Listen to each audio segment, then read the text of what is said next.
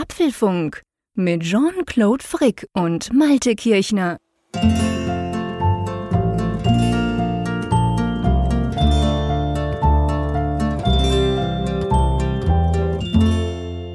Dies ist Folge 301 des Apfelfunk Podcasts, aufgenommen am Mittwoch, 10. November 2021. Es ist ja eigentlich in den 300ern die erste wirkliche Folge in dieser neuen 100er-Regelung, wenn wir jetzt so diese, diese, ähm, ja, dieses, diesen Vergleich bei den Jahreszahlen mal nehmen, wo immer gesagt wird, Jahr 2000 ist doch gar nicht das neue Jahrtausend, das geht doch erst mit 2001 los. Ja. Aber lieber Jean-Claude, wir wollen jetzt nicht über irgendwelche Zahlenspiele wieder anfangen. Es gibt eine Nachricht und ich finde, die kann man ganz gut hier mal in den Anfang stellen, weil sie eine schöne Parallele zum Apfelfunk hat. Apple macht etwas, was der Apfelfunk schon lange macht, nämlich sie machen keine Ferien mehr. Ja, stimmt. Und das ist tatsächlich etwas sehr Erstaunliches, weil ähm, wenn etwas klar war bei Apple, und zwar, glaube ich, gefühlt in den letzten, hm, seit wann gibt es den App Store? Seit 2000, was war das? acht, oder? Acht, ist der, glaube ich, gestartet ja. mit dem ja. iPhone 3G. Ähm, äh, seit da haben die an Weihnachten immer so, es war so unterschiedlich, plus minus zehn Tage war doch das, wo die quasi alles zugemacht haben. Und Geld, dieses Jahr, ich habe das richtig verstanden, gibt es das nicht. Das heißt, wir können am 28. Dezember ein App-Update runterladen. ja, ja, vor allem können ja natürlich jetzt auch Entwickler dann was reinstellen. Du, das war ja, es war ja mal Freud und Leid gleichermaßen für die Entwickler. Auf der einen Seite ist diese Zwangspause natürlich ganz gut gewesen, dass so ein bisschen der Druck aus der Sache rausgenommen mhm, wurde. Man stimmt. konnte ja eh nichts updaten oder hochladen, also konnte man auch mal eben ein paar Tage Ferien machen. Gleichzeitig, wenn du einen dicken Bug noch reingehauen hast in deine App, so kurz vor Weihnachten, dann musstest du natürlich rotieren, um noch das Update rauszukriegen, um das wieder zu beheben. Das war für Entwickler dann mitunter auch ein Albtraum. Und äh, ja, für die Nutzer ist es natürlich so, und das habe ich nie so ganz verstanden. Das ist ja nun wirklich die beste Zeit des Jahres, um Apps an den Mann zu bringen. Und dass Apple dann immer gesagt hat, nö, nö, da machen wir Ferien, da passiert im App Store nichts, fand ich immer einigermaßen spannend. Mhm. Und jetzt ist es vorbei. Jetzt machen sie wirklich durch. Ja, jetzt machen sie wirklich durch. Also diese schöne Tradition, ich sag's mal so, ist jetzt vorbei. Ich muss ja sagen, jetzt kann man das ja sagen im Nachträglich, ich bin jedes Mal darauf reingefallen. Ich meine, wir haben immer darüber gesprochen im, im, im Apfelfunk. Wir haben genau gesagt, von wann bis wann. Apple hat das ja jeweils auch bekannt gegeben. Und dann war es jedes Mal so, irgendwie so um 25, ich, ich bin ja wie du, ich habe irgendwie 300 Apps auf meinem Smartphone, sprich, da hat man ja jeden Morgen eigentlich Updates drauf. Völlig normal. Ich mache auch den App Store auf, ich gucke die Updates selber an, weil es mich interessiert, was da kommt. Vielleicht ist ja eine Story. Und jedes Mal irgendwie in dieser Weihnachtszeit denke ich so, hä? Gar kein App-Update? Komisch. Und braucht dann immer eine gewisse Weile, bis ich gemerkt habe, ah, ah, Moment, ah ja, stimmt, das ist wieder diese eine, diese eine Zeit im Jahr. Aber ja, es ist interessant. Das heißt, die müssen jetzt alle arbeiten, oder? Das, ja, und das ist die, wahrscheinlich die Kehrseite der Medaille, dass das App-Review-Team jetzt auch Feiertagsdienste machen muss bei Apple. Vielleicht kriegen sie noch irgendwie am Weihnachtsabend wenigstens frei. Das merkt ja wahrscheinlich keiner, wenn dann mal ein paar Apps da liegen bleiben. Aber dann müssen sie halt wieder ran. Ja, dann müssen sie wirklich wieder ran. Und äh, apropos Apps und ran, ich würde vorschlagen, wir machen unseren kleinen Werbebreak. Diese, diese Ausgabe Apfelfunk 301 wird nämlich unterstützt von SetApp. Und Setup, finde ich, ist eine echt coole Sache. Und bevor ich dir erzähle, warum ich das schon lange nutze, sag mal ganz kurz, worum geht es da bitte genau? Ja, Setup ist eine App, die dir halt nützlich ist, wenn du Dinge erledigen möchtest und äh, du brauchst halt eine Möglichkeit, sie zu bewältigen, also irgendetwas, die richtigen Werkzeuge. Und wir wissen ja, es gibt ja ganz viele Apps da draußen, aber wo findest du die? Und äh, vor allem ist es eben auch so, wenn du die alle kaufen musst, welche ist die richtige? Und da kommt halt Setup ins Spiel, weil dort findest du dann halt für deinen Computer die richtigen Apps. Die haben es sich zur Aufgabe gemacht, den Nutzern zu helfen, mehr zu erledigen. Du musst dich bei SetApp nicht darum kümmern, nach Apps zu suchen, um ein Problem zu lösen. Das heißt genau gesagt, SetApp vereint über 200 Apps für dein Mac und dein iPhone. Und für fast jede Aufgabe gibt es eine App, mhm. sodass du deinen Arbeitsfluss dann eben dann da bleiben kannst und kannst das zu Ende bringen, was du angefangen hast. Ganz genau. Das ist eigentlich eine riesige Sammlung von Apps und Tools. Und wer ein bisschen länger dabei ist bei Mac, so ein alter Sack wie ich zum Beispiel, der kennt ganz viele dieser Tools, die man eben über Setup quasi mit einer aktiven Mitgliedschaft auch haben kann. Ich nenne zum Beispiel mal nur ein paar ganz bekannte. Clean My Mac, das kennt man vielleicht, der räumt dir so richtig schön den Mac auf. Oder natürlich iStart-Menüs, fast kein Mac, der das nicht hat oben, wo du genau in der Menüleiste verschiedene Sachen siehst. Und, und, und, und, und, eben sind rund 200. Lifestyle, Creativity, Developer Tools, Productivity, Mac Hacks und so weiter. Und ich muss sagen, seit, ich glaube, seit knapp drei Jahren nutze ich das. Und ich bin immer wieder begeistert. Inzwischen habe ich mir angewöhnt, wenn ich irgendein Problem habe und eine Lösung suche, dann war früher so, ich google einfach und dann findet man, ich gebe dann hinten dran noch Mac OS ein, damit die richtige App kommt. Und dann habe ich schon irgendwie ein oder andere App gefunden. Und jetzt ist es so, ich mache zuerst einfach diese Set-App-App auf, weil die, das hat so eine Oberfläche, wo du draus raus all diese App dann selber installieren kannst. Die, die laufen dann quasi selber auf deinen Mac, also als Einzel-Apps, aber es gibt eben so eine Oberfläche, wo du das alles drin siehst. Und dann suche ich da halt, dann google ich da, ich musste zum Beispiel letztens ein YouTube-Video haben. Einfach den, das MP4, also das YouTube-Video, hm. nicht auf YouTube, sondern als Video, damit ich selber in meinem Video da Teile draus brauchen kann. Und äh, ich weiß, das kann man, aber ich habe dann einfach ins Setup geguckt und gesehen, hey, da ist ja Pulltube. Pulltube gehört dort dazu. URL rein, zack, MP4 raus, geht zwei Sekunden, super praktisch. Und so mache ich das seit einiger Zeit mit Setup. Und darum habe ich mich total gefreut, als ich gehört habe, hey, Setup unterstützt diese Folge. Weil das ist wirklich, finde ich, eine sehr praktische Sache. Wenn ihr wollt, schaut euch das an. Setup, alles zusammengeschrieben.com. Da findet ihr alle Infos drüber. Und ja, vielen Dank fürs Sponsoring. Genau, das erste Mal hier im Apfelfunk. Ja, absolut, genau. Also wirklich cool. Es ist lustig, wenn dann quasi eine App oder ist ja eigentlich eine App-Sammlung, ist eigentlich eigentlich eine Art alternativer App Store, wenn du so willst, ähm, wenn die dann plötzlich ähm, deinen eigenen kleinen Podcast sponsern. Das finde ich immer ganz lustig. Also wirklich eine coole Sache. Was auch cool ist, mein Lieber, finde ich die ganz, ganz vielen Glückwünsche, die wir zur Folge 300 bekommen oh ja. haben, oder?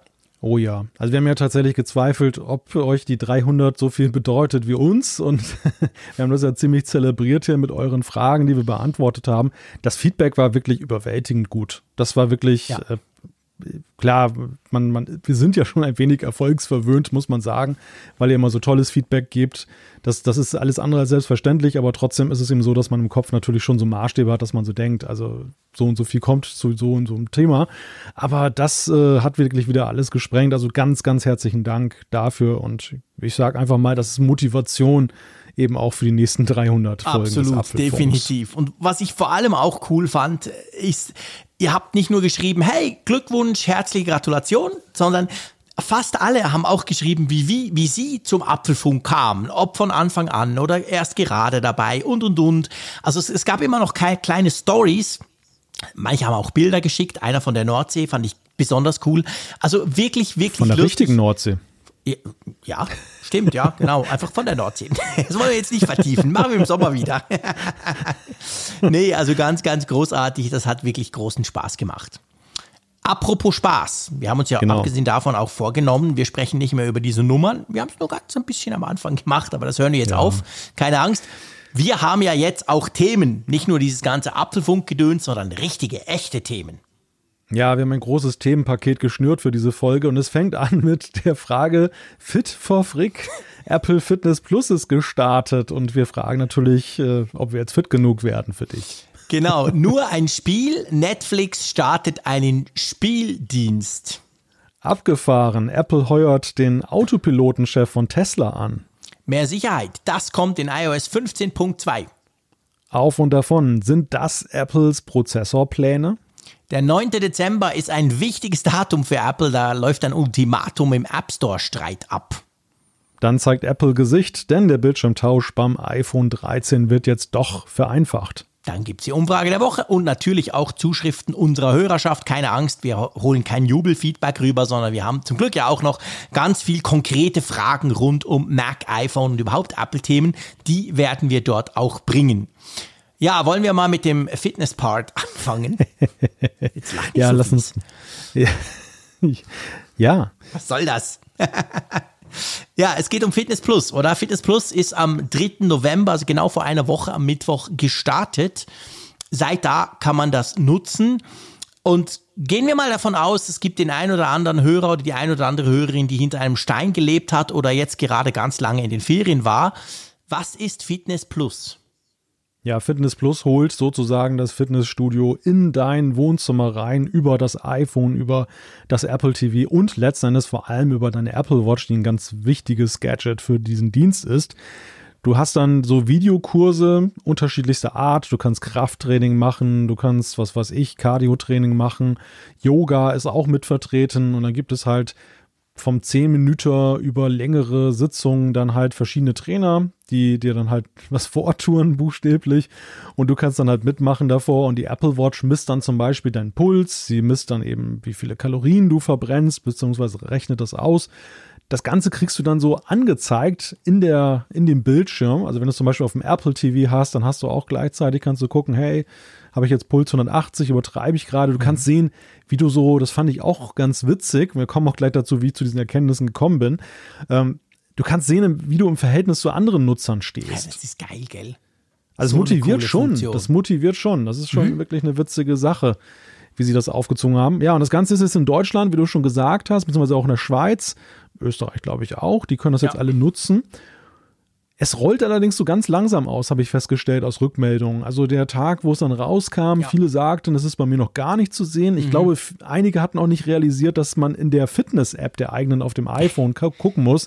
Da gibt es nämlich so einen Tab, wo, wo sich das dann versteckt. Genau, der ist dann plötzlich da. Sonst hast du ja, ja Übersicht und Teilen, wo sich das alles auf dem iPhone quasi dann wiederfindet. Und jetzt ist es so, dass du plötzlich in der Mitte hast du noch Fitness Plus und ich muss ja sagen, also wir, wir kommen, wir, wir werden das detailliert besprechen, aber ich, ich finde es ja lustig. Ich war am Anfang auch erstaunt, weil ich hätte erwartet, ich habe Fitness Plus, als es bei mir dann aktiv war, zuerst gefunden auf der Apple Watch. Weil auf der Apple Watch, lustigerweise, ist es ja in der Fitness-App. Da ist es ja mhm. nicht in der App, also quasi in der, in der App, wo du sowieso sagst, ich mache jetzt ein Workout, ich gehe jetzt Fahrrad fahren oder so. Und da ist es ja nicht Genau, in der Training, so ist es. In der Training-App und ja nicht in der, blöd gesagt, in der Ringe-App. Und ich war irgendwie, ich, ich hatte irgendwie erwartet, dass, dass eine neue App dann auf mein iPhone magisch irgendwie kommt, wo ja. dieses Fitness Plus drin ist. Also ich, ich finde nach wie vor, wenn du da nicht so drin bist, ist es nicht so ganz logisch, oder? Ja, das stimmt, das stimmt. Also so rückblickend betrachtet, wenn man es gefunden hat, ist es natürlich logisch, ja, weil Fitness-App.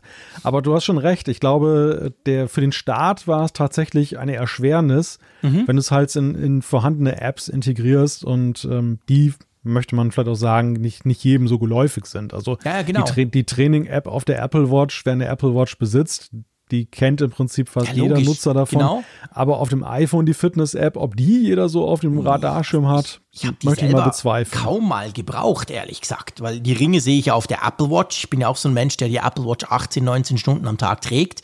Ähm, diese Fitness-App auf dem, auf dem iPhone habe ich recht selten gebraucht, bevor Fitness Plus gestartet ist. Jetzt sieht es natürlich ja. anders aus.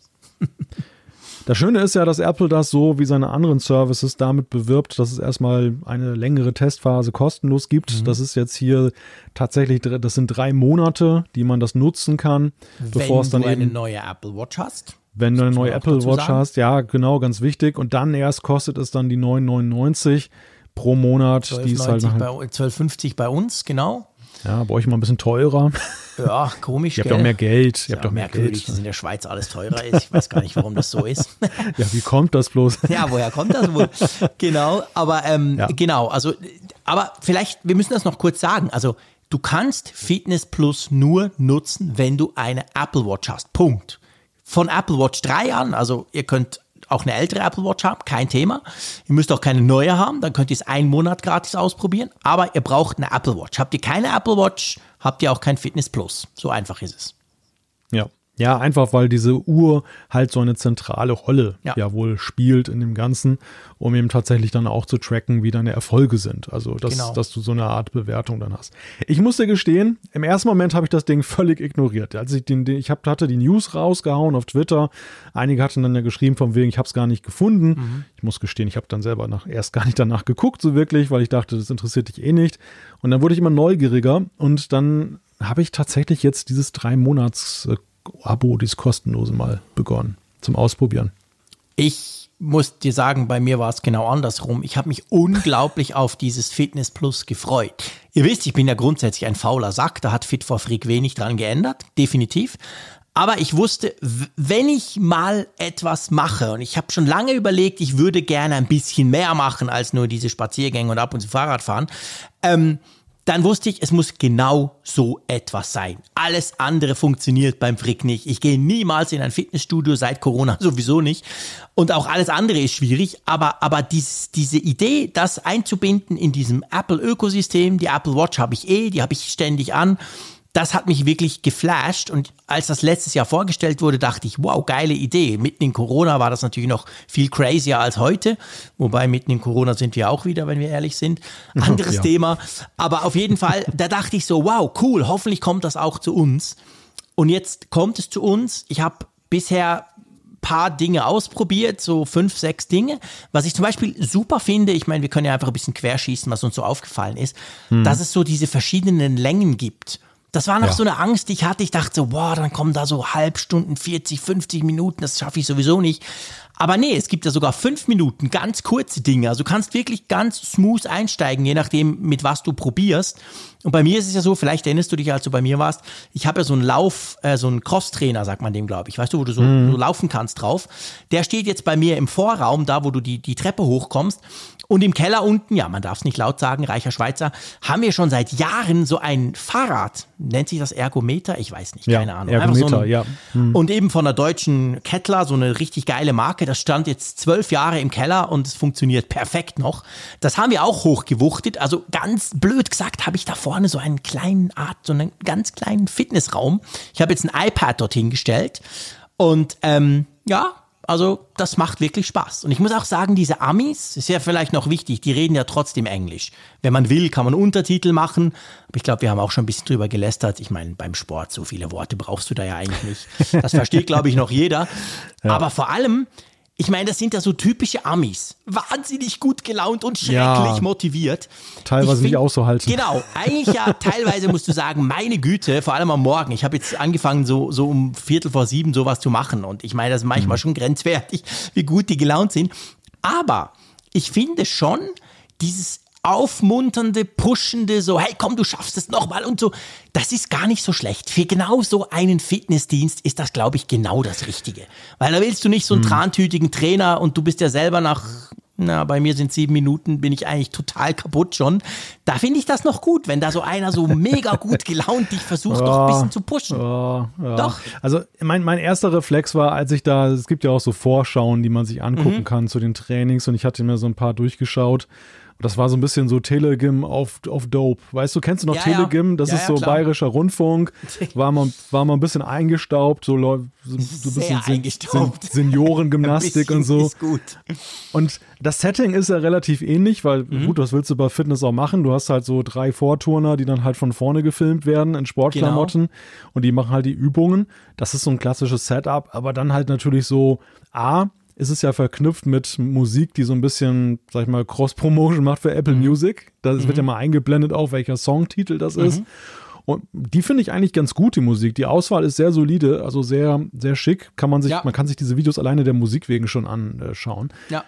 Aber gleichzeitig dann eben auch diese crazy, super, hey, wir sind total dufte, du schaffst das Stimmung. Mhm. Ähm, ich glaube, das ist aber auch ein Stück weit Zeitgeist. Also das, das ist nicht nur amerikanisch, sondern gerade in ja, diesem Fitnesswesen habe ich so den Eindruck, wenn ich mir so Promotion davon angucke, dass ähm, da viele Leute drauf abfahren, so Personal Trainer und ja. hahaha und so weiter. Lass uns mal eben einen grünen Drink trinken gemeinsam.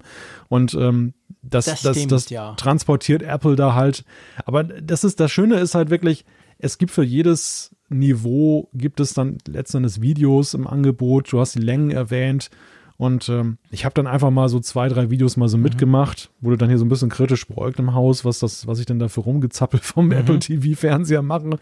Aber ja, ich finde es ganz schick. Also ich wieder erwarten, ähm, ich bin jetzt zwar noch nicht weitergekommen damit, aber so der, der gute Vorsatz besteht auf jeden Fall. Ja, ja, bei mir auch. Also ich habe mir fest vorgenommen, dass ja, ein bisschen in meinen Tagesablauf, ich sage jetzt nicht täglich, nein, meine Güte, das werde ich niemals schaffen, aber so ein bisschen einzubauen. Und ich könnte mir wirklich vorstellen, dass das auch funktioniert.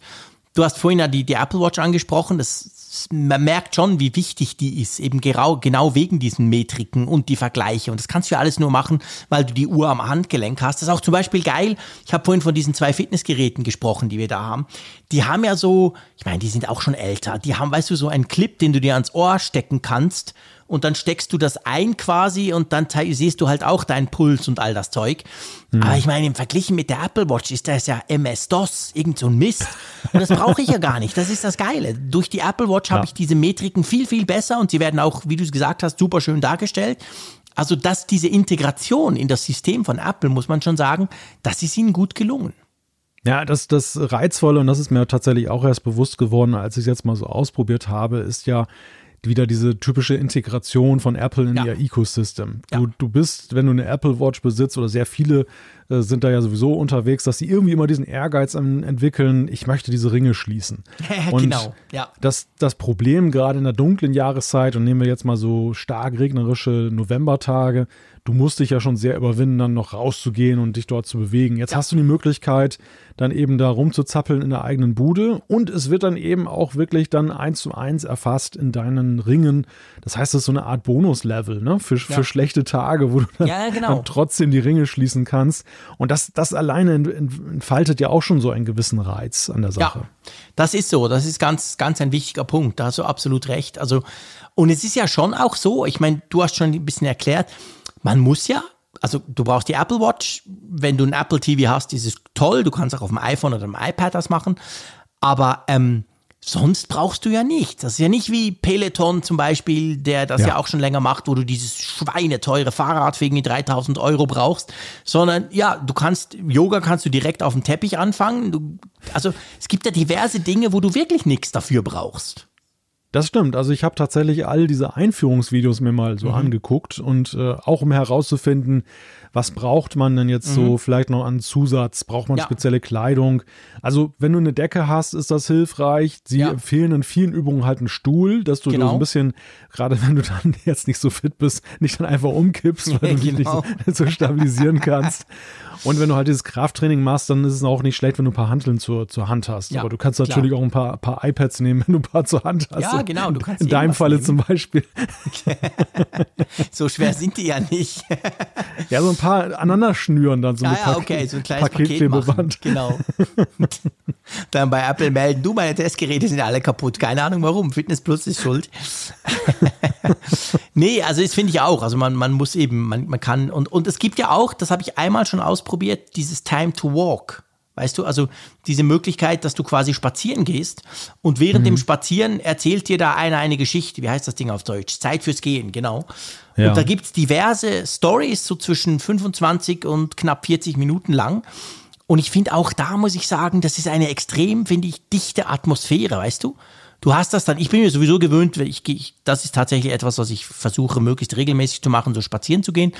Auch allein. Und dann habe ich sowieso immer die, die, die AirPods im Ohr. Also ich höre immer was, meistens Radio. Und das ist cool. Dann, dann erzählt die da irgendeine Geschichte. Ich habe da das vom Nelson Mandela gehört, ähm, mit der Naomi Campbell, wie sie da erklärt, wie sie ihn mal kennengelernt hat und so und was sie dann daraus äh, quasi gezogen hat aus dieser Begegnung. Dazu gibt es dann auch immer noch Musik, die diese Leute da vorstellen. Ich finde das recht spannend. Also ich, ich war dann total vertieft. Ich habe dann gemerkt, hey, okay, das Laufen selber, dass ich mir manchmal versüße, wenn ich zum Bäcker gehe, so nach dem Motto, ah, scheiß mich an, dieses blöde Laufen, es ist so dunkel draußen. Ah, komm, ich gehe zum Bäcker. Das war gar nicht. Zum Bäcker? Ja, ich gehe auch, auch in der ah, Schweiz kennt man Bäcker. Du bist nicht so wie du zwölfmal am Tag, aber ab und zu gehe auch ja, ich zum ja, Bäcker. Ja, und dann habe ich aber gemerkt, durch diese, diese, äh, jedenfalls diese eine Story, die war dann so intensiv, dass du dich wirklich darauf konzentriert hast und eigentlich vergessen hast, dass du läufst.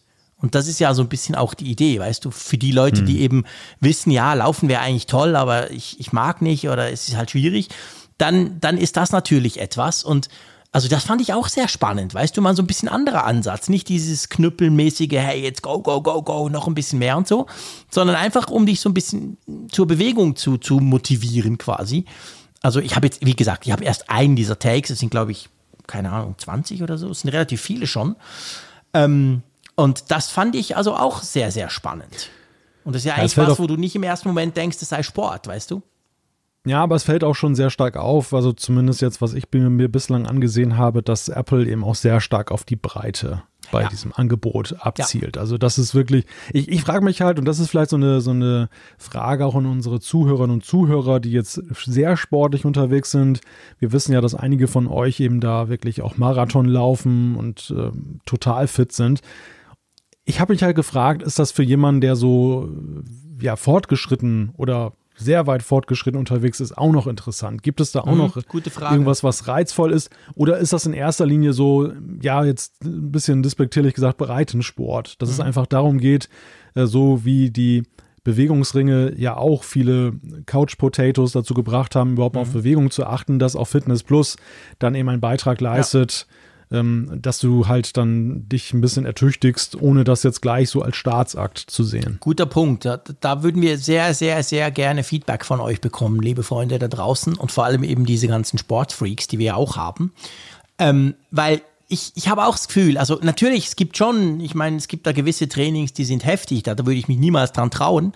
Aber ich habe auch so ein bisschen das Gefühl, ja, aber wenn du so also wenn du wirklich so sportlich bist und dir das gewöhnt bist, ich gehe viermal pro Woche laufen, jedes Mal zehn Kilometer, dann brauchst du das ja gar nicht. Dann brauchst du keine Motivation mehr, weißt du? Dann brauchst du nicht dieses ja. komische Gadget-Zeug. Dann, dann rennst du einfach los. Ich werde das nie verstehen.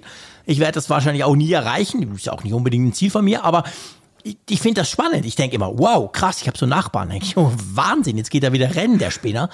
Aber ähm, dann brauchst ich, du wahrscheinlich nicht sowas. Dann brauchst du keine Hilfe, oder? Ich muss eine kleine Anekdote erzählen. Wir haben ja einen Hörer namens Paul, du erinnerst dich. Mhm, genau. Den Paul haben wir damals auch in Frankfurt ja getroffen. Ja, genau. Und, und, und Paul, ich, ich sage hoffentlich nicht zu so viel, aber er ist ein richtiger Muskelprotz. Ne? Also mhm. Also ist so einer, der uns beide auf den kleinen Finger eben dann da durch die Gegend trägt. Und äh, irgendwann haben wir mal angefangen, ich glaube, das war während des Fit for Frick Wettbewerbs, ähm, die Aktivitäten zu teilen. Du weißt, das kann man doch. ja, ja, gut Luck. Ja, weißt du, der macht manchmal ein Training, dann kriegst du ja dann so eine Nachricht von wegen, hat gerade ein Training gemacht, irgendwie so ein paar Gewichte stemmen und so. Und dann stellst du mit Erschrecken fest, dass er irgendwie in 20 Minuten so viele Kalorien da äh, verbrannt hat, wie du eigentlich den ganzen Tag naja. nicht. Und das, das, ist dann schon immer so ein bisschen frustrierend. Aber das war aber ja bei Feed for Frick, ähm, das war ja vor ein paar Jahren, wo wir das gemacht haben, ging mir das mit einigen so wo ich wirklich so dachte, wow, zum Glück gibt es diese 600er-Regel. Weißt du, wenn du zusammen ein, ein Battle machst, dann eine Woche lang, dann ist ja bei 600 pro Tag eigentlich Schluss. Das gibt ja diese Punkte. Weil wenn du guckst, was die sonst ver verballern, dann, dann eben, ist genau wie du sagst. Also ich habe eine Woche durch und bin nicht halb so weit wie die schon nach dem Frühstück. Völlig crazy. Und das, das, ist, das ist schon interessant. Das sieht man dann mit der Uhr, wenn du eben die Aktivitäten sharest. Ich gucke hier gerade nach. Hier, er hat heute zum Beispiel 84 Minuten trainiert alleine. Das ist schon krass. Du? Ah, Wahnsinn. ja, und du? Das musst du jetzt auch noch sagen. ich, warte mal, wie viel habe ich denn? Da muss ich erstmal wieder hier zurückgehen. Ui, was habe ich denn heute gemacht? 52 Minuten? Habe ich das? Oh, krass. Ich war total stolz, bin ich auf 31 gekommen und habe den Ring geschlossen. wow. Siehst du? Mein lieber Schwan. Cool. Die ganze Zeit rumge rumgehechelt auf ja, Arbeit, war, von links war, nach rechts, ich, so ein, von oben nach so ein unten. Tag mit viel hin und her gerannt. Siehst du? nee, aber das ist schon, also ich, ich finde wirklich, ich muss wirklich sagen, Fitness Plus, das hat mich so ein bisschen angefixt. Natürlich, fair enough, das, die entscheidende Frage wird sein, wie hält man das dann durch? Bei mir ist es mhm. jetzt so, ähm, äh, dass ich sowieso das Apple Premium, nee, Apple One Premium, so rum geht's, dieses Abo ja abgeschlossen habe, weil ich schon von Anfang an wusste, da werde ich Geld sparen mit, mit dem. Ich habe es ja letztes Mal gesagt, was ich da so alles für Familien und Apple Music Plus, äh, Apple Music Family und all das Zeug habe. Und darum habe ich jetzt Apple One Premium abgeschlossen, weil das auch gestartet ist ja letzte Woche, genau zum gleichen Zeitpunkt. Und habe jetzt Fitness Plus sowieso dabei. Also sprich, ähm, mhm. ich kann das auch entsprechend testen. Ja, mal schauen. Ich bin sehr gespannt. Ich werde berichten oder wir werden berichten. Einverstanden? Ja, wir werden berichten. Genau. Ich gucke mal, ob ich die drei Monate dann danach ab aufhöre oder, oder ob das irgendwie ja, Fortsetzung bist du ja fit, findet. Dann brauchst du es nicht mehr. Nach drei Monaten. Dann kann ich mich endlich trauen, dem Paul eine Wettbewerbsanfrage über die Apple Watch zu schicken. Good luck. Oh, jetzt hast du aber viel versprochen, mein Lieber. Fit verwalte mit das Ganze. nee, aber ich finde es ich find's eine coole Sache und vor allem eben ja. die Einstiegshürde ist relativ tief. Ein oder drei Monate kann man es testen, je nachdem. Und das, ja, ich meine, das, das reicht, um dir einen Überblick zu verschaffen, finde ich. Ja, das stimmt. Ja. Apropos, bei unserem nächsten Thema braucht ihr euch keinen Überblick zu verschaffen. Warum das so ist, erklären wir euch jetzt gleich. Es geht nämlich um Netflix Games. Genau. Netflix startet einen Spieledienst. Allein das ist ja schon eine interessante Headline, als ich das gesehen habe. Denn wir kennen ja Netflix alle als Video-Streaming-Dienst. Mhm. Ja, sie, sie steigen in dieses Metier ein und äh, das Ganze ist dann gleich flankiert von Hickhack, weil das Ganze jetzt zunächst einmal exklusiv auf Android dann zu nutzen ist, aber nicht auf iOS. Das soll dann eben später kommen oder ist auf dem Weg. Hat sich schon geändert heute, genau. Hat sich, hat sich sogar ja, heute schon geändert. Heute wurde bekannt gegeben, dass es ab sofort bei ähm, I, beim iPhone auch sein soll. Aber ja. lass uns zuerst mal erklären, was die Idee ist. Du machst die Netflix-App auf. Du scrollst diese 50.000 Vorschläge runter, die es dir immer gibt. Und irgendwo, ich muss kurz was trinken, sorry. Irgendwo dazwischen kommt dann plötzlich Netflix Games. Die Idee ist, dass Netflix jetzt auch Spiele anbietet, die zu diesem Abo dazugehören. Zumindest jetzt am Anfang dann. Also es ist nicht so, dass du noch ein Zusatzabo abschließen musst, nicht so wie Apple Arcade, sondern wenn du das Netflix-Abo hast, du brauchst natürlich eins, dann hast du Netflix Games dabei. Ich finde, die Idee kann man diskutieren, die können wir jetzt auch gleich diskutieren. Was mich wirklich, also was mich wirklich schockiert hat, ist, die, die Auswahl an Spielen. Es gibt krasse fünf Games. Ja. Und dann auch, wie scheiße die sind. Sorry, ich kann es nicht anders sagen. Ich weiß, ich sollte nicht fluchen, aber hey, das ist wirklich absolut billiger Schrott, den es teilweise schon vorher gab, der schon vor zwei, drei Jahren billiger Schrott war. Und was, was mich wirklich erstaunt, ich meine, wir haben auch bei Apple Arcade damals diskutiert, oh, das, die haben so klein angefangen und so kann man machen. Aber wenn Netflix so hingeht und sagt, hey, wir machen jetzt auch Games, so im Sinn von unser Netflix-Abo wird attraktiver, ja, sorry, dann hätte ich einfach unglaublich viel mehr erwartet als diese fünf doofen Games. Ja, es wirkt total halbherzig, was sie da ja. Betreiben. Man denkt ja eigentlich, erstmal ist es ja so, dieser Spiele, Markt jetzt im, im Streaming-Abo, der ist ja nun schon sehr weit fortgeschritten. Wenn du jetzt da reingehst, dann äh, dazu. kannst du dir eigentlich solche, so einen Start nicht mehr erlauben, weil die Leute lachen sich ja scheckig darüber oder ärgern sich halb tot. Ja. Gut, die meisten werden natürlich dann eher so das als Mitnahmeeffekt sehen. Also ich glaube nicht, dass jetzt da großartig Leute Netflix deswegen abonnieren, sondern die allermeisten haben ein, halt ein mhm. Netflix-Abo und sagen, hey cool, noch ein gewisser Mehrwert Klar. zu dem, was ich da zahle.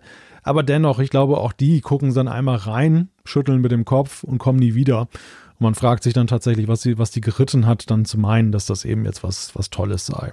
Ja, vor allem, weil ja, also die Idee dahinter, und das hat Netflix vor Monaten schon mehr oder weniger klar gesagt, ist natürlich schon, sie wollen das Netflix-Abo attraktiver gestalten, weil sie gemerkt haben, jetzt, letztes Jahr hatten sie einen krassen Corona-Push natürlich, aber jetzt flacht das ab. Also diese Wachstumskurve von, von Netflix aktuell flacht ab. Und jetzt versucht man halt durch Games das Ganze attraktiver zu machen. Ich weiß nicht, ob das funktioniert, weil ich weiß nicht, ob die Zielgruppe, ja, doch vielleicht schon, ob die Zielgruppe, die, die, die Netflix abonniert hat, weil sie halt diese ganzen Serien gucken wollen, ob die dann quasi noch länger dranbleiben, also wenn deine Lieblingsserie fertig ist, weil du weißt, du hast noch geile Games. Hm. Ich bin ja, ich glaube, ich weiß nicht. Na, ich glaube, die Inspiration für Netflix ist das Spotify, die ja auch vom reinen Musikdienst hergekommen sind und dann ja jetzt so richtig die große Liebe zum Podcast äh, entwickelt haben. Und im ersten Moment wirkte Guter das Punkt. auch so ein bisschen gestelzt, dass man gesagt hat, hm, warum macht Spotify jetzt Podcasts? Erstens bekomme ich doch die meisten sowieso mhm. kostenlos im Netz, dann muss ich mhm. gar kein Abo abschließen. Gut, sie haben dann halt ihre Exklusivangebote gestartet, aber im ersten ja. Moment wirkte das irgendwie sehr, sehr merkwürdig. Und mittlerweile muss man ja sagen, dass ja eben, es gibt tatsächlich Menschen, die ja eben Spotify auch wegen zum Beispiel Fest und Flauschig oder so ja. abonnieren. Ja. Die dann, die, die eher die Musik mitnehmen, so, weil sie sagen, ja, Musik kriege ich auch in anderen Streamingdiensten, aber ja, diesen Podcast halt nur dort. Und ich glaube, das ist, würde ich jetzt mal einfach so vermuten, bei Netflix dann der Impuls gewesen, dass sie gesehen haben, ja, man kann auch als Videostreaming-Dienst einfach mal sowas anderes machen, sowas Mediales, was man eben nutzen kann. Mhm. Und äh, ja, augenscheinlich haben sie es ja auch, zumindest damit der Link klar ist, dann ja erstmal gekoppelt an eben Spiele, die auch zu jetzt Serien passen, die sie am Anfang ja, ja. oder die sie schon haben, wie Stranger Things zum Beispiel. Genau, genau. Also Stranger Things ist natürlich gleich zweimal vorhanden. Einmal in der 1984 Edition, so sieht es auch aus. Mein C64 konnte das auch, was jetzt das Spiel kann. Aber das ist natürlich auch der Reiz, das muss man ganz klar sagen. Ja. Das hat so diese Klötzchen-Grafik der 80er Jahre, habe ich mich gleich zu Hause gefühlt. Und dann gibt es eine, eine andere Version noch, die so ein bisschen moderner ist. Äh, was ja witzig ist, und zwar dieses iOS Hickhack, weil das war wirklich so, da hattest du absolut recht, du hast ja gesagt, am Anfang, also letzte Woche, wo das gestartet ist, war iOS nicht dabei. Und ich dachte wirklich auch, ja, das kommt nicht so schnell. Ich war überrascht heute, weil das Prinzip ist so, du machst bei Android die Netflix-App auf, du suchst dir so ein Game, findest, ja, das will ich, klickst drauf, wirst umgeleitet in den Google Play Store, also in den normalen Download Store von Google, lädst das Spiel runter, dort, dort ist es zu finden, und dann loggst du dich mit deinem Netflix-Account dort rein ein. Also ihr seht so ein bisschen, hä, hinten durch, komisch, so ein bisschen merkwürdig. Mm. Und genau so ist es jetzt heute offensichtlich gestartet. Disclaimer, ich habe gelesen, es startet überall, steht heute groß, konnte man das lesen am Abend. Ich habe es aber noch nicht in meiner Netflix iOS App. Ich nehme mal an, das muss noch irgendwie aktiviert werden. Keine Ahnung. Bei mir ist noch gar ja. nichts passiert. Habe auch gerade nachgeguckt. Hast du auch geguckt, gell? Ist auch nichts ja, drin, oder? Ja, auch nicht, nein, nein. Okay, gehen wir mal davon aus, in den nächsten Stunden oder Tagen, das kann ja manchmal ein paar Tage dauern, rollt das aus. Und es soll wohl auch so sein bei iOS genau gleich. Wenn du dort draufklickst, gehst du in den App Store, in den ganz normalen Apple App Store und lädst das Game dort runter.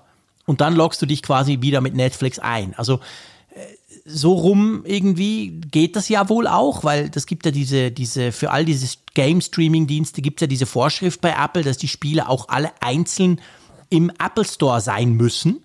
Und so haben sie es bei Google gemacht und so machen sie es offensichtlich bei iOS auch. Ja, es ist ein Weg, wo man halt im ersten Moment denkt, das kann doch gar nicht regelkonform sein, wobei es ja, auch gell? so Es gibt, also ich habe hier so ein, so ein, so ein Kinderspielset, äh, Osmo nennt sich das. Da mhm. hast du halt so zum Beispiel so Lernspiele mit, mit Buchstaben und Kärtchen und so. Ja. Und da läuft das recht ähnlich. Du hast so eine zentrale App. Dort mhm. äh, kannst du dann eben dann die einzelnen Spiele laden und dann lädst du halt tatsächlich auch einzelne Apps aus dem App Store und ah, die gehen dann wiederum auch nur mit diesem mit diesem Zeug, was du halt da hast, mit diesem Plättchen und und oder den also du kannst es dann nur dann aktiv nutzen, wo ich auch mal gedacht habe, meine Güte, ähm, eigentlich ist es ja so, dass Apple ja eben vorschreibt, dass, dass Apps ja disk diskriminierungsfrei mhm. genutzt werden müssen. Also jeder Mann muss eigentlich irgendwie sie öffnen und nutzen können. Ja, genau. Und ähm, ich finde, das ist immer so haarscharf so an, im, an der Grauzone, dass, dass es eigentlich ja fragwürdig ist, dass sowas zugelassen wird. Mhm. Und bei Netflix habe ich jetzt dann gedacht, okay, das ist angelehnt an das Prinzip von Osmo, mhm. aber Netflix ist natürlich ein ganz anderes Kaliber. Also gerade ja. von dem Hintergrund dieser Streitigkeiten, die Apple mit Epic und anderen da hat, ähm, dass sie da mit Argus-Augen drauf gucken. Aber augenscheinlich geht's wohl. Ja, augenscheinlich geht's. Es ist sogar so, und das ist wirklich ein Novum, offensichtlich, ich meine, du, du findest ja dann diese Apps ganz normal im App Store auch. Also musst du nicht zwingend über die Netflix-App drehen, sondern du kannst die ja quasi auch im App Store runterladen, wenn du nicht so genau weißt, was jetzt dieses Netflix Stranger Things 1984 ist. Und da ist es so, dass in der App, ich habe das nur gelesen, wie gesagt, dass, dass in der App drin ist der Verweis, dass du ein Abo abschließen kannst, was ja erlaubt ist. Aber das ist dann ein Abo, wo ja Apple 30% dran verdient. Also wenn du jetzt quasi den umgekehrten Weg gehst, ich habe noch kein Netflix, finde aber die App geil und finde, oh, der Dienst ist wohl auch was für mich, dann kannst du den in der App abschließen. Und das ist ja mhm. was, was du seit Jahren nicht mehr konntest. Das hat ja Netflix vor Jahren schon abgeschafft, weil sie halt immer diese 30 Prozent im ersten Jahr und glaube ich später 15 ja abdrücken mussten an mhm. Apple. Also vielleicht ist das auch so ein bisschen ein Entgegenkommen, weißt du, so ein Zeichen, hey, es macht zwar wahrscheinlich kaum einer, weil ich glaube, da haben alle schon Netflix und gehen dann umgekehrt eher an die Games ran, aber vielleicht ist das so ein Zeichen von Netflix. Ja, und am Ende ist es natürlich so, Apple macht das ja mit Apple Arcade ja ein Stück weit auch so. Du lädst ja Stimmt. da die, die Apps dann runter und wenn du dein Abo deaktiviert hast, dann sind die Apps weiterhin da, aber du kannst sie gar nicht mehr nutzen, weil gesagt ja. wird, du brauchst eben das Arcade-Abo. Ja, genau. Die, Die Frage, ob jetzt Netflix Games ähm, eine Gefahr für Apple Arcade ist, die können wir, glaube ich, relativ schnell mit Nein beantworten. Ähm, die Frage, ja. die sich andererseits stellt oder der, wo der Blick drauf gerichtet wird bei der Gelegenheit, ist dann halt, wo steht denn Arcade aktuell überhaupt? Bei etwas über 200 Spielen, glaube ich, habe ich gelesen. ja, da gut, die, die Anzahl ja, der Spiele ist ja das ist, eine, aber wo, wo, wo siehst du den Dienst A qualitativ und wo siehst du ihn B in der allgemeinen Wahrnehmung? Also qualitativ finde ich, hat der Dienst, er hat, ich finde, er ist eigentlich so das, was ich mir von so einem Dienst grundsätzlich vorstelle. Er hat ein paar wirklich coole Games drin. Er hat tatsächlich eben keine Werbung, kein In-App, keine Links nach irgendwo. Es sind einfach die Spiele stehen für sich. Hat er inzwischen auch ein paar Gassenhauer von früher drin, die du jetzt quasi auf diese Art auch spielen kannst. Also ich bin, obwohl ihr wisst, ich bin kein Gamer und drum Apple Arcade ist immer der Dienst, der bei mir eigentlich rausgeflogen ist. Das ist quasi der, den ich jetzt einfach so dazu habe, weil eben äh, Apple One Premium. Aber ähm, ich finde, die Auswahl ist inzwischen recht breit. So. Aber es ist immer noch so, dass ich, also ich habe das Gefühl, wir haben am Anfang, vielleicht erinnerst du dich, wir haben das am Anfang kritisiert, dass die Spiele, die ganz am Anfang drin waren, eigentlich so für uns Gelegenheitsspieler zu komplex waren. Erinnerst ja. du dich? Wo musst ja. richtig, musst dich richtig reinfuchsen. Genau das, was wir eben nicht tun. Die hat es immer noch, diese Spiele, aber ich habe den Eindruck, es hat auch mehr so, die du wirklich mal schnell spielst. Ich habe so ein Pinball letztens gesehen, weißt du, so ein, so ein ähm, mhm. wie sagt man, Flipperkasten. Und das finde ich, ich, seit Jahren liebe ich Flipperkasten-Games. Ich weiß nicht warum, aber einfach, weil die einfach so super einfach sind. Da muss ich nie, ich weiß sofort, wie man die spielt. Und da hat es jetzt ein neues drin. Super, großartig, auch grafisch, ganz geil gemacht. Ähm, solche Spiele, habe ich den Eindruck, hat es ein bisschen mehr als am Anfang drin. Ja, definitiv. Also am Anfang war es ja wirklich so, dass man den Eindruck hatte, Apple wollte da irgendwie einen Palast der Spielekultur aufbauen. Ja, genau. Du hattest Spiele, die sicherlich unter künstlerischen Gesichtspunkten beeindruckend waren, wo ich aber sage, dass sie eben als Kassenschlager nie und nimmer funktionieren würden. Es war eher so eine Art Mäzenatentum von Apple, ja. dass sie eben solchen Spielen äh, zu einer Existenz verholfen haben, die wahrscheinlich sich nie verkauft hätten. Genau. Und dann haben sie ja diesen Change gemacht, dass sie eben dann, ja, du hast ja gerade diese Klassiker genannt, aber gleichzeitig haben sie auch ihre Kuratierung geändert, mhm. dass sie eben wirklich auf dieses Arcade-Erlebnis, wir hatten es ja damals kritisiert, wir haben ja gesagt, Arcade ist für uns eigentlich das Gelegenheitsspiel zwischendurch. Genau. Das ist nicht so die große Trilogie oder das Monsterspiel. Und das haben sie mittlerweile mehr beherzigt. Bei der allgemeinen Wahrnehmung habe ich aber nach wie vor den Eindruck, und das ist eigentlich schade, weil das, das Prinzip auszubrechen aus dieser elenden In-App-Purchase-Welt, wo mhm. du immer abgezockt wirst oder Spielerfolge müssen dann mit echtem Geld erkauft werden. Ja. Ich, ich finde es teilweise ätzend. Ja. Also teilweise schöne Spieleideen, aber wenn du sie nutzt, dann bist du schnell in so einem Frustlevel unterwegs. Ja. Und ich finde nach wie vor den Gedanken, den Apple da verfolgt, sehr gut. Aber andererseits habe ich den Eindruck, dass das Publikum draußen, naja, das schon zwar positiv aufnimmt, aber nicht wirklich euphorisch ist. Das ist nicht so, dass der Dienst so einen Impact hat, wie, wie man hätte denken können, dass er ihn hat. Ja, das ist tatsächlich so. Ähm, die Frage ist halt wirklich so ein Dienst, also ich, ich weiß zum Beispiel von vielen, das haben wir damals auch gesagt, gerade wenn du ein bisschen kleinere Kinder hast, bist du halt wahnsinnig froh, wenn du diese In-App, diesen ganzen In-App-Mist noch so ein bisschen herauszögern kannst. Irgendwann bricht es über dich herein, macht euch keine, keine Illusionen, spätestens wenn sie Fortnite spielen, seid ihr sowieso verloren. Aber das ist ein anderes Thema und da, damit kann man halt so dieses, ich sag mal, diese schöne Spielwelt kann man noch so ein bisschen haben und ich kenne auch einige Familien, die genau aus diesem Grund Apple Arcade abonniert haben. Ähm, aber ja, ich, ich, ich weiß auch nicht. Also klar, wir, wir, wir kriegen ja keine Zahlen. Wir wissen nicht, wie viele Leute das wirklich abgeschlossen haben und nutzen. Aber ich glaube, der ganz große Burner ist es halt weiterhin nicht und ich fürchte, wird es wahrscheinlich auch nie werden, oder? Ja, ich habe mittlerweile auch Zweifel. Zum einen, weil du natürlich nach einer gewissen Zeitphase auch Schwierigkeiten hast, einen Dienst noch jetzt wieder so neu zu positionieren, dass dann eben die Leute noch wieder in Scharen reinlaufen. So diesen ganz großen Neuigkeitenfaktor hat das jetzt natürlich nicht mehr. Aber das andere ist eben auch, ja, ich glaube einfach auch, dass so sehr viele das kritisieren, wie die Spielewelt im Allgemeinen aussieht. So sehr erfreut sie sich aber eben auch großer Beliebtheit. Und mhm. ähm, dass die, die damit Geld Ja, ja. verdienen wollen, natürlich auch, auch wenn Apple möglicherweise gut zahlt, aber ich glaube, es lässt sich mit diesen In-App-Geschichten teilweise wesentlich mehr nach wie vor verdienen bei Bestsellern. Ja, ja, absolut. Das glaube ich auch. Und das, das kann Apple auch nicht ändern. Ich frage mich aber auch, weißt du, vielleicht passt Apple Arcade, also vielleicht ist Apple ganz zufrieden mit Apple Arcade, einfach aus der Idee, dass sie sowas haben. Es passt gut ins Portfolio. Nicht unbedingt, um damit den Spielmarkt umzukrempeln, um damit Millionen Nutzer zu gewinnen, sondern einfach auch, um sagen zu können, hey, guck, wir setzen einen Kontrapunkt zu eben all dem, was wir jetzt vorhin besprochen haben. Wenn du willst, kann man das haben. Also ich finde, es passt eigentlich gut in dieses Apple-Line-up von Services inzwischen.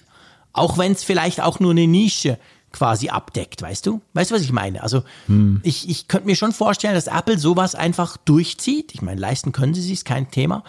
Einfach damit sie sowas haben. Ohne das jetzt irgendwie neu positionieren zu müssen, ohne da jetzt Ja. irgendwie noch das wächst. Es gibt auch immer wieder neue Games. Ich kriege immer wieder Mails, wo ich sehe, aha, jetzt ist das noch dabei und da hat sich ein bisschen was verändert.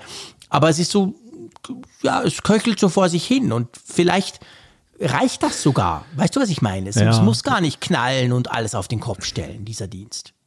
Ja, ich glaube, wir müssen uns allmählich von dieser Einzelbetrachtung der Dienste verabschieden. Ja. Das war ja am Anfang Genau. ja sehr stark ausgeprägt, weil es ja gar nicht diesen Plan gab, um jetzt alles dann so, du hast von Premier One genannt, ähm, um das mit einer Flatrate alles zu kriegen. Mhm. Und äh, es ist ein riesen Unterschied, ob du so einen Dienst promotest, vermarktest, um ihn alleine zu verkaufen. Ja. Oder ob du ihn im Bundle kriegst, dann Genau. eben mit vielen anderen Sachen zusammen. Und ich glaube, im Bundle funktioniert Arcade deutlich besser als jetzt in der Frage, dass du dich bewusst entscheidest, ich will nur Arcade Entscheidender haben. Punkt. Ja, Ja. glaube ich ganz genau auch. Apple Arcade ist genau der Baustein, der wunderbar ins, ins Apple One-Abo reinpasst. Ist ja, glaube ich, in jedem dabei. Auch in den kleinen, wenn ich mich nicht ganz täusche. Und ähm, das, das passt dort einfach rein. Da hast du den Spielteil quasi auch noch. Und das ist so ein bisschen, mir kommt so ein bisschen vor, ich weiß nicht, wie es bei euch in Deutschland ist, das kommt mir so vor, das ist so der Teil vom Bundle-Angebot, was bei uns bei der Telekom-Branche quasi die Festnetztelefonie zu Hause ist. Die hast du immer dabei, wenn du so ein Triple quasi Mobilfunk, Internet zu Hause und auch noch TV-Abo verkauft sich unglaublich gut in der Schweiz. Glaube ich, 80 Prozent der Leute haben so sowas. Und dann hast du meistens in diesen großen Abos, die dann auch entsprechend kosten, hast du noch Telefonie zu Hause. Und ich meine, sorry, wer hat noch Festnetz? Kaum jemand mehr. Ich habe Flatrate auf, dem, auf dem Handy. Seit meine Kids selber ein Handy haben, brauchen wir das eigentlich. Ich, kann, ich weiß gar nicht, ob es eingesteckt ist, unser, unser Deckt-Telefon, das wir noch haben. Aber es gibt es einfach dazu. Und ein paar gibt es natürlich, die freuen sich dann darüber. Und ich könnte mir vorstellen, Apple Arcade ist sowas ähnliches, weißt du? Ja, so wie diese Geschenkkörbe im Supermarkt, wo dann was zu trinken drin ist und was zu knabbern und Genau. was zum Genießen. Du liegst immer richtig. Also du Ja, triffst ja, genau. halt alle Geschmäcker und am Ende bezahlst du halt viel mehr, als wenn du das einzeln gekauft hättest. Ja, wahrscheinlich, genau, das ist so. Aber weil du ja nicht weißt, was, was vielleicht dein Gegenüber, dem du das schenkst, dann will, dann Ja. machst du damit nichts falsch. Da hast du natürlich grundsätzlich recht. Also ich bin ganz bei dir. Dieses Apple Arcade passt ideal in diese Bundles von Apple. Als Dienst alleine, pff, ja, aber vielleicht ist es eben dafür gar nicht auch gar nicht gedacht. Tja, Wir sind heute wieder so kurzweilig unterwegs, mein Lieber. ja, fällt mir auch auf, wenn ich denke, wie lang unsere Liste noch ist. Tja. Weiter geht's. Weiter geht's, genau. Das war der Wink mit dem Zaunpfahl. Also, ähm, äh, lass uns mal über Tesla sprechen. Nee, über Apple, aber Tesla gehört da auch irgendwie dazu, oder? Ja, es ist eine interessante Geschichte. Apple hat mal wieder eine Personalie. Sie haben den, den früheren Tesla-Autopiloten, äh, Softwarechef abgeworben. Und wofür brauchen sie ihn? Ja, natürlich für ihr eigenes Autoprojekt, was seit oder irgendwas mit Auto zu tun haben, Projekt möchte ich sagen, von dem ja keiner so wirklich weiß, was es am Ende dann herausbringt. Man denkt ja immer, das ist irgendwie jetzt dann durch, man hörte lange nichts mehr oder dann immer weniger, dann hieß es zwischenzeitlich mal, es wäre beerdigt worden oder Leute gehen wieder, die dann dafür eingestellt wurden. Jetzt wieder eine sehr prominente Personalie und die Frage, die ich mir stelle oder die ich dir stelle, lieber Jean-Claude, ist, was ist denn jetzt eigentlich noch von diesen geheimnisvollen Plänen zu halten von diesem Projekt? Ja, das fragst du mich alle paar Jahre mal wieder und ich sage immer das Gleiche. Ich habe keine Ahnung. Es ist so geheimnisvoll, dass man es wirklich nicht weiß, weil das einfach so in der Zeit, ich glaube, wir sprechen ungefähr gleich lang über dieses Apple-Auto-Projekt, wie es den Apfelfunk gibt. Ich glaube, das, ja. das, kommt ungefähr hin. 2016 ging das irgendwie los.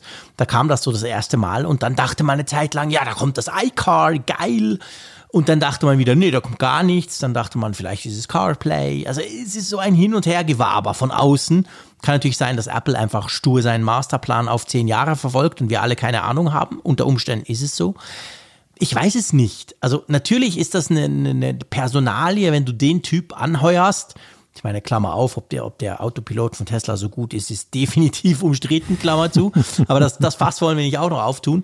Aber ähm, ja, auf jeden Fall, ähm, das ist natürlich schon, schon jemand, der kommt ja nicht zu Apple, weil er dort irgendeine neue CarPlay-Icons programmiert oder verantwortet. Also der hat ja dann auch letztendlich der will ja auch irgendwas bewegen. Und wir hatten das ja schon ein paar Mal. Wir haben ja, ich glaube, von BMW wurde doch auch mal irgend so ein Megatyp abgeworben und so. Also mhm. es gab so einige solche Personalien. Es gab dann auch das eine oder andere, wo man dann gehört hat, die sind schon wieder weg.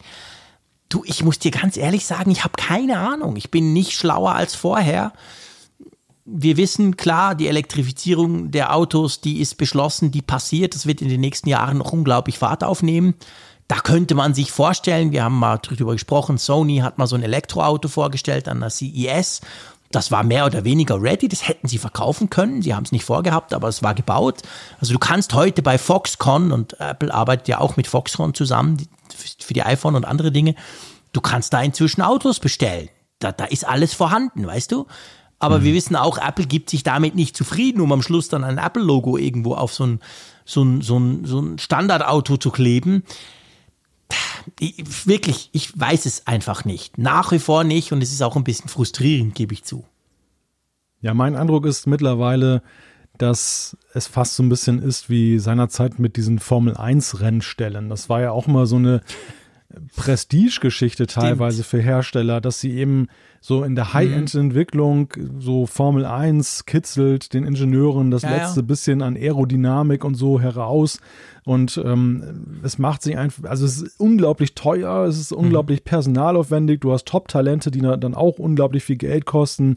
Diese ganze Entwicklung kostet Geld. Am Ende kommt aber gar nicht jetzt irgendwie so ein, sag ich mal, so ein Ferrari, der in der Formel 1 fährt, steht ja nicht irgendwann im Autohaus. Mhm. Und so könnte ich mir vorstellen, auf eine gewisse Art und Weise ist es auch für Apple. Vielleicht gar nicht mal so Prestige, aber einfach mitzuforschen an dieser, du hast ja gerade gesagt, Digitalisierung des Autofahrens, mhm. äh, diese ganze autonome Geschichte, da eben einen Fuß in der Tür zu haben, ohne eine konkrete Vorstellung vielleicht entwickelt zu haben, was, was sie genau damit anfangen wollen. Ja. Also dass es vielleicht so in Anführungszeichen Abfallprodukte gibt, ja. dass sie dann, dass dann diese Leute, die dann am Apple-Auto forschen, dann feststellen, ach, wir können CarPlay auch mal kurz reformieren und wir haben jetzt CarPlay mhm. 2.0 oder sowas dann entwickelt.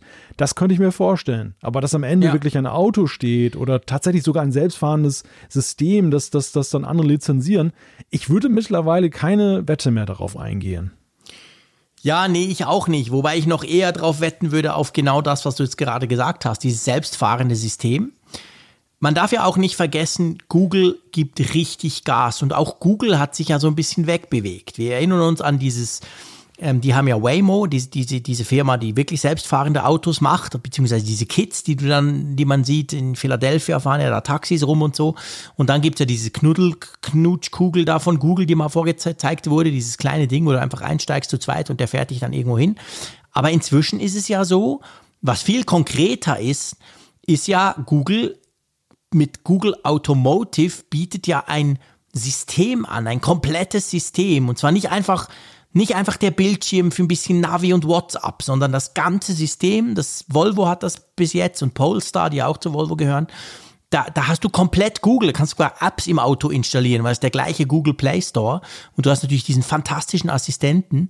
Und ich könnte mir in der Richtung schon auch vorstellen, dass Apple merkt, hey, guck mal, da kommen immer mehr Autohersteller. VW hat ja auch schon gesagt, sie wollen das Google-System so weit übernehmen. Natürlich dann was drüber, dass man ja nicht mehr merkt, dass das Google ist, aber so im Prinzip merken ja im Moment alle Autohersteller, shit, das mit dieser Software, Tesla ausgenommen, weil das kann Tesla, ähm, das ist schwierig. Also das merke ich ja bei meinem Auto auch. Also die, die Autoindustrie, nicht nur die deutsche, merkt, oh shit, da geht immer mehr in Richtung Software und da haben sie ihre Skills nicht unbedingt.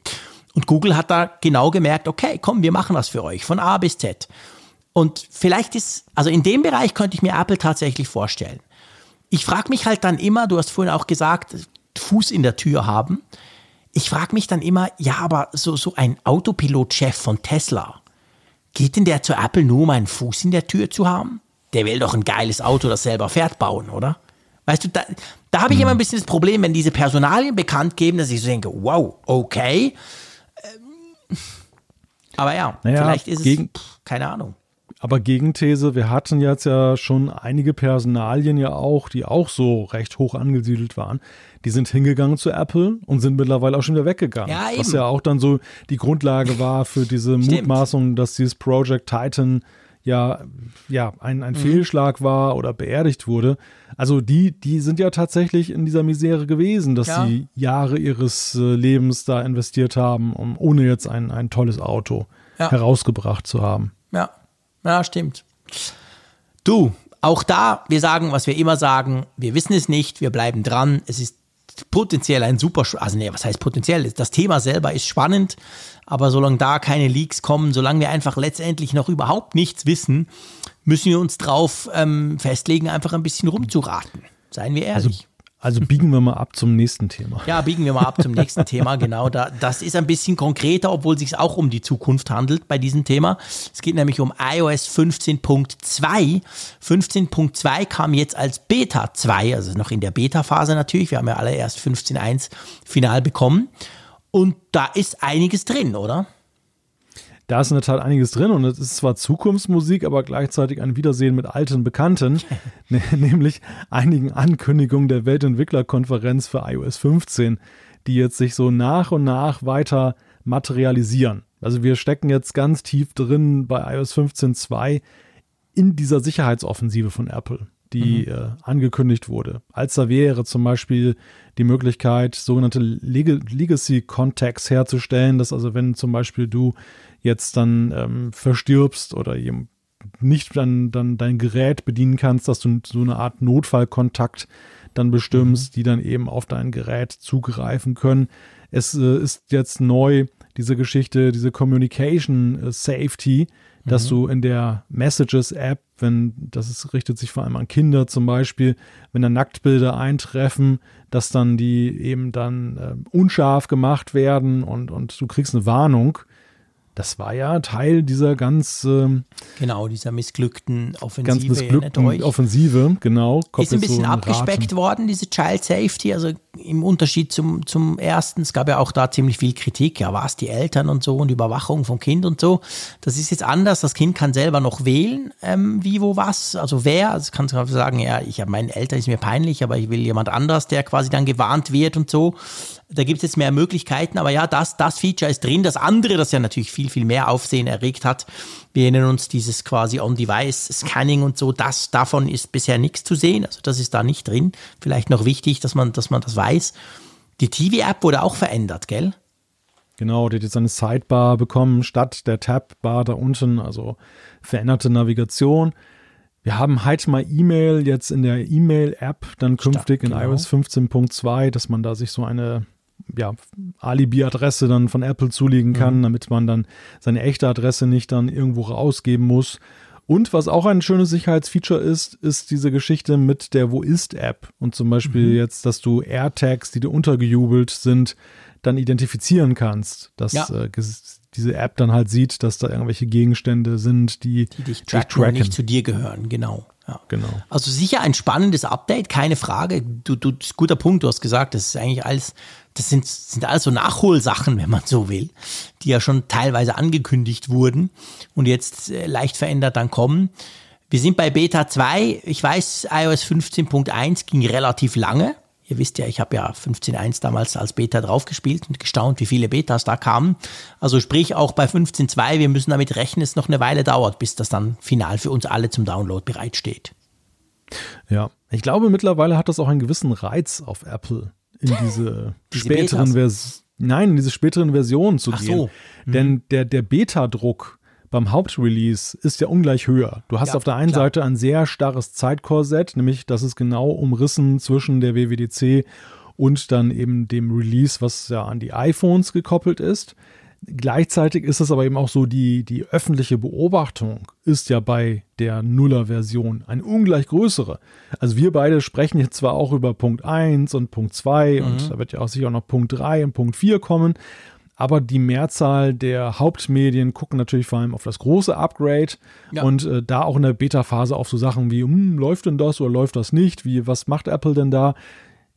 Also ich habe den Eindruck, alles, was so ein bisschen komplizierter ist oder was man jetzt, hier ist es ja eher so ein thematisches Sammelupdate, wo dann sehr viel zum Thema Sicherheit drin steckt, das gibt man auch gerne in diese späteren Versionen rein, ja. weil man da einfach ganz entspannter Beta testen kann. Ja, das stimmt, definitiv. Und, und das hält natürlich letztendlich, wie soll ich sagen, es hält letztendlich die Attraktivität von iOS ja auch recht lange oben. Weißt du, was ich meine? Statt dass alles auf einmal, boff, ein riesen Update, du findest dich erstmal nicht zurecht, du brauchst ein paar Wochen, um dich äh, all die Features vielleicht auszuprobieren, kommt das jetzt halt so tröpfchenweise. Und dann ist dann plötzlich so ein iOS 15.2 auch spannend als, als Nutzer, was es vorher vielleicht nicht war, weil das waren irgendwie Bugfixes und ja, okay, jetzt geht die Mail-App wieder richtig schön und gut, aber keine Features. Und jetzt hat sich dahingehend verlagert, das war bei iOS 14 schon ähnlich, dass halt dann wirklich so schubweise auch wieder neue, in Anführungszeichen zwar, aber doch für mich als Nutzer zuerst mal neue, nämlich nutzbare Funktionen dazukommen.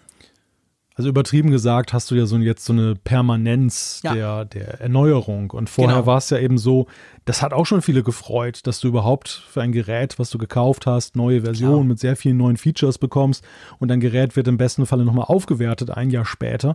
Aber das, das reicht heute, heute nicht mehr. Es ist in der Tat so, ich habe den Eindruck, dass man eben permanent dieses, ja. äh, wir haben da wieder was für euch. Ja, ja, genau. Und es ist natürlich auch, ich meine, das hat ja Microsoft jahrelang gemacht. Es war immer Windows 10 und zweimal im Jahr gab es ein Update. Manchmal ein größeres, manchmal ein kleineres, aber es kam meistens irgendwas dazu. Jetzt, jetzt ist gerade Windows 11 rausgekommen. Jetzt haben sie mal wieder einen größeren Schritt, also jetzt rein von der Benamslung her und auch vom Design her gemacht.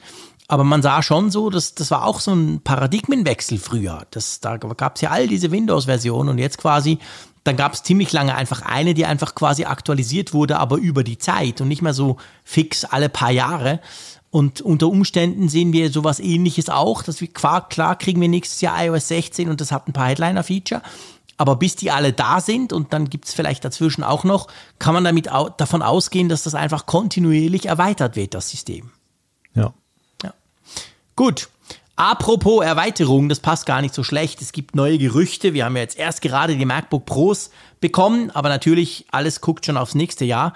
Was wir da so alles cooles, schönes, neues an Prozessoren bekommen könnten, also Apples Prozessorpläne. Da ist jetzt so ein bisschen was, da soll man sagen, durchgesickert, aber da, da wird wieder drüber diskutiert, oder? Da wird intensiv drüber diskutiert. Alle Welt fragt sich ja jetzt nach diesen riesigen Sprüngen, die Apple gemacht hat mit diesem furiosen Start. Also erst der M1 mhm. für den Consumer ähm, und den etwas fortgeschrittenen Nutzer, jetzt dann M1 Pro und M1 Max dann eben für das Pro-Segment. Wie soll es denn weitergehen? Wir kriegen ja noch einen Mac Pro, wir kriegen den Nachfolger des 27 Zöller iMacs und ähm, es ist jetzt laut diesen, diesen Leaks, möchte ich sie mal nennen, gibt es eine abgestufte Strategie. Es gibt mhm. die, das Bestreben angeblich, in den Mac Pro ein Dual M1 Max einzubauen. Es soll erstmal grundsätzlich so sein, dass 2022 die Prozessoren noch weiter in der 5 Nanometer Bauweise hergestellt mhm. werden und gar nicht mehr so große Fortschritte jetzt, also wie jetzt mhm. zu Intel dann erstmal mitbringen.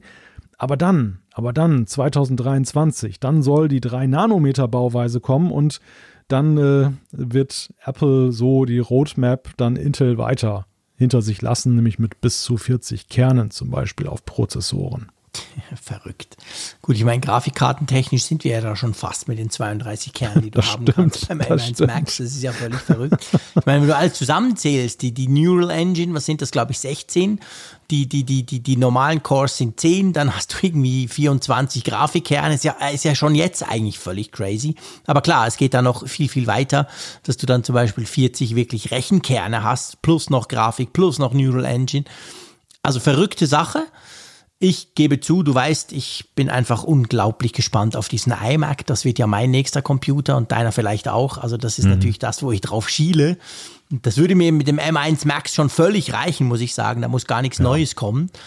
Aber ich, wir haben es ja auch gesagt. Wir haben ja gesagt, wahrscheinlich wird diese Technik in den M1, äh, in den in iMac, den großen neuen dann einfach eingebaut werden. Den gibt es dann wahrscheinlich ziemlich sicher als M1 Pro und M1 Max Version. Aber dann der Mac Pro, der muss natürlich dann, ja, der muss dann halt nochmal ein bisschen geiler sein. Und da ist dieses Gerücht, finde ich, recht stimmig, dass man da quasi zwei Dual, also so ein Dual M1 Max einbaut, was natürlich dann auch verrückt wäre. Ja, lustig finde ich auch die Codenamen, gell? Da kommt gleich Sommerfeeling auf. Ja, Ibiza, Lobos und Palma sind die Codenamen der, der Prozessoren. Ja, also zu den Prozessoren ist grundsätzlich zu sagen, dass mein Eindruck ist, diese 3 Nanometer Bauweise, das ist jetzt nicht mehr Teil des Ausrollens dieser ersten Generation ja. aller Apple Silicons, sondern das ist genau, das ist dann die nächste Welle. Da wird das wahrscheinlich dann auch ein M2 erstmal geben und dann kommt mhm. der M2 Pro und der M2 Max und im besten Falle bügeln die uns dann nochmal weg. Wobei natürlich die Frage ist, wie schnell sind wir in diesem ja, in dieser A-Lethargie möchte ich sie jetzt mal nennen, dass du eben irgendwie das zwar beeindruckend findest, wenn Apple Chart zeigt, zeigt dass äh, da nochmal 50% Leistung draufgekommen sind, dass du dich aber am Ende des Tages halt fragst, hm, ja, wo spüre ich das denn noch? Es ist doch sowieso schon alles tierisch schnell. Und da haben sie jetzt natürlich extrem stark vorgelegt mit, ja. mit der ganzen M1-Reihe, egal in welcher Couleur ähm, die Dinger bügeln dich ja einfach weg. Also ich ja. muss dir ganz ehrlich sagen, wo ich so bei Intel-Prozessoren immer noch manchmal so dachte, ach, der kann gerne noch mal wieder in zwei mhm. Jahren ein bisschen schneller werden. Äh, der M1 Mac Mini hier, das ist so eine Kanone. Das ist verrückt, gell? Es, ja. es löst keinerlei Defizitgefühl mehr aus. Ja. Und weißt du, ich meine, das ist bei mir ganz ähnlich. Also ich habe ja dieses MacBook Air, ich habe schon oft drüber gesprochen, das mich begeistert. Ich habe ja jetzt auch das MacBook Pro da zum Test, das 14 Zoll mit dem M1 Pro. Klar ist da ganz viel geil dran und die Anschlüsse und dieser Bildschirm, ich liebe ihn, alles cool. Aber im Prinzip jetzt für mich, für, die, für den kleinen Frick, der hier einfach arbeitet, ob ich jetzt mein Video auf dem M1 MacBook Air rendere, meine, meine, meine kleinen Videos, die ich da zum Beispiel mache, oder auf dem MacBook Pro, das macht gar keinen so großen Unterschied. Und das zeigt natürlich, wie krass dieser M1, der erste quasi, ja schon war, weißt du? Hm. Klar, das Ding, keine Ahnung, 20 Minuten eifrig News ist natürlich auf dem MacBook Pro ein bisschen schneller, aber nicht so, dass ich sage, wow, das wirft bei mir alles um. Nö, so ist es nicht. Also, wenn ich jetzt mal wieder eine Tech-Reise hätte, dann würde ich das MacBook, ich jetzt für mich würde das MacBook Air mitnehmen, weil ey, das ist schon schnell genug, das reicht, der hat nicht mal einen Lüfter, Akkulaufzeit ist geil, da, da spare ich mir gleich noch mal ein Kilo, statt das große mitzunehmen. Also wir sind schon jetzt in diesem Bereich, wo so diese Halbpros, ich sag's jetzt mal ein bisschen salopp, wie wir, wie wir das ja sind. Wir machen zwar Profi-Dinge, aber wir haben nicht ganz die gleichen Ansprüche wie ein MKBHD und all diese Freaks. Ja, ja. Äh, schon wir sind bestens versorgt, weißt du? Also hm. das ist schon, schon so, MacBook Pro ist Overkill und ich bin überzeugt, dieser iMac 30 Zoll, der da kommt im Frühling, den werde ich natürlich bestens ausstatten, weil ich ihn möglichst lang nutzen werde. Aber der hat viel zu viel Power für mich. Ist schon völlig klar. Da würde wahrscheinlich ein M1 dann auch reichen. Also wir sind schon an diesem Punkt und da hast du ganz, ganz richtig gesagt. Also wenn dann der nächste Entwicklungsschritt kommt, dann gibt es ja dann auch Notebooks damit. Vielleicht kriegt ein MacBook Air dann auch diesen, keine Ahnung, M2 dann irgendwann mal in 3 Nanometer Bauweise. Und da fragt man sich schon, ja, was machst du denn damit eigentlich noch? Ja, ich glaube, Apple geht es aber da auch so um das Untermauern des eigenen Status. Ja, also man, wenn man sich so anguckt, gerade in diesem Prozessormarkt, ist es ja so, dass da auch viel, na, ich sag mal, rumgestrunze ist, dass Natürlich. dann man in so Leistungsschau, wir zeigen ja, euch mal, was eine Hake ist. Ständig. So, ja, das wollte ich jetzt nicht sagen, aber das, ja, da habe ich auch gedacht. Ja, ich dann sage, genau.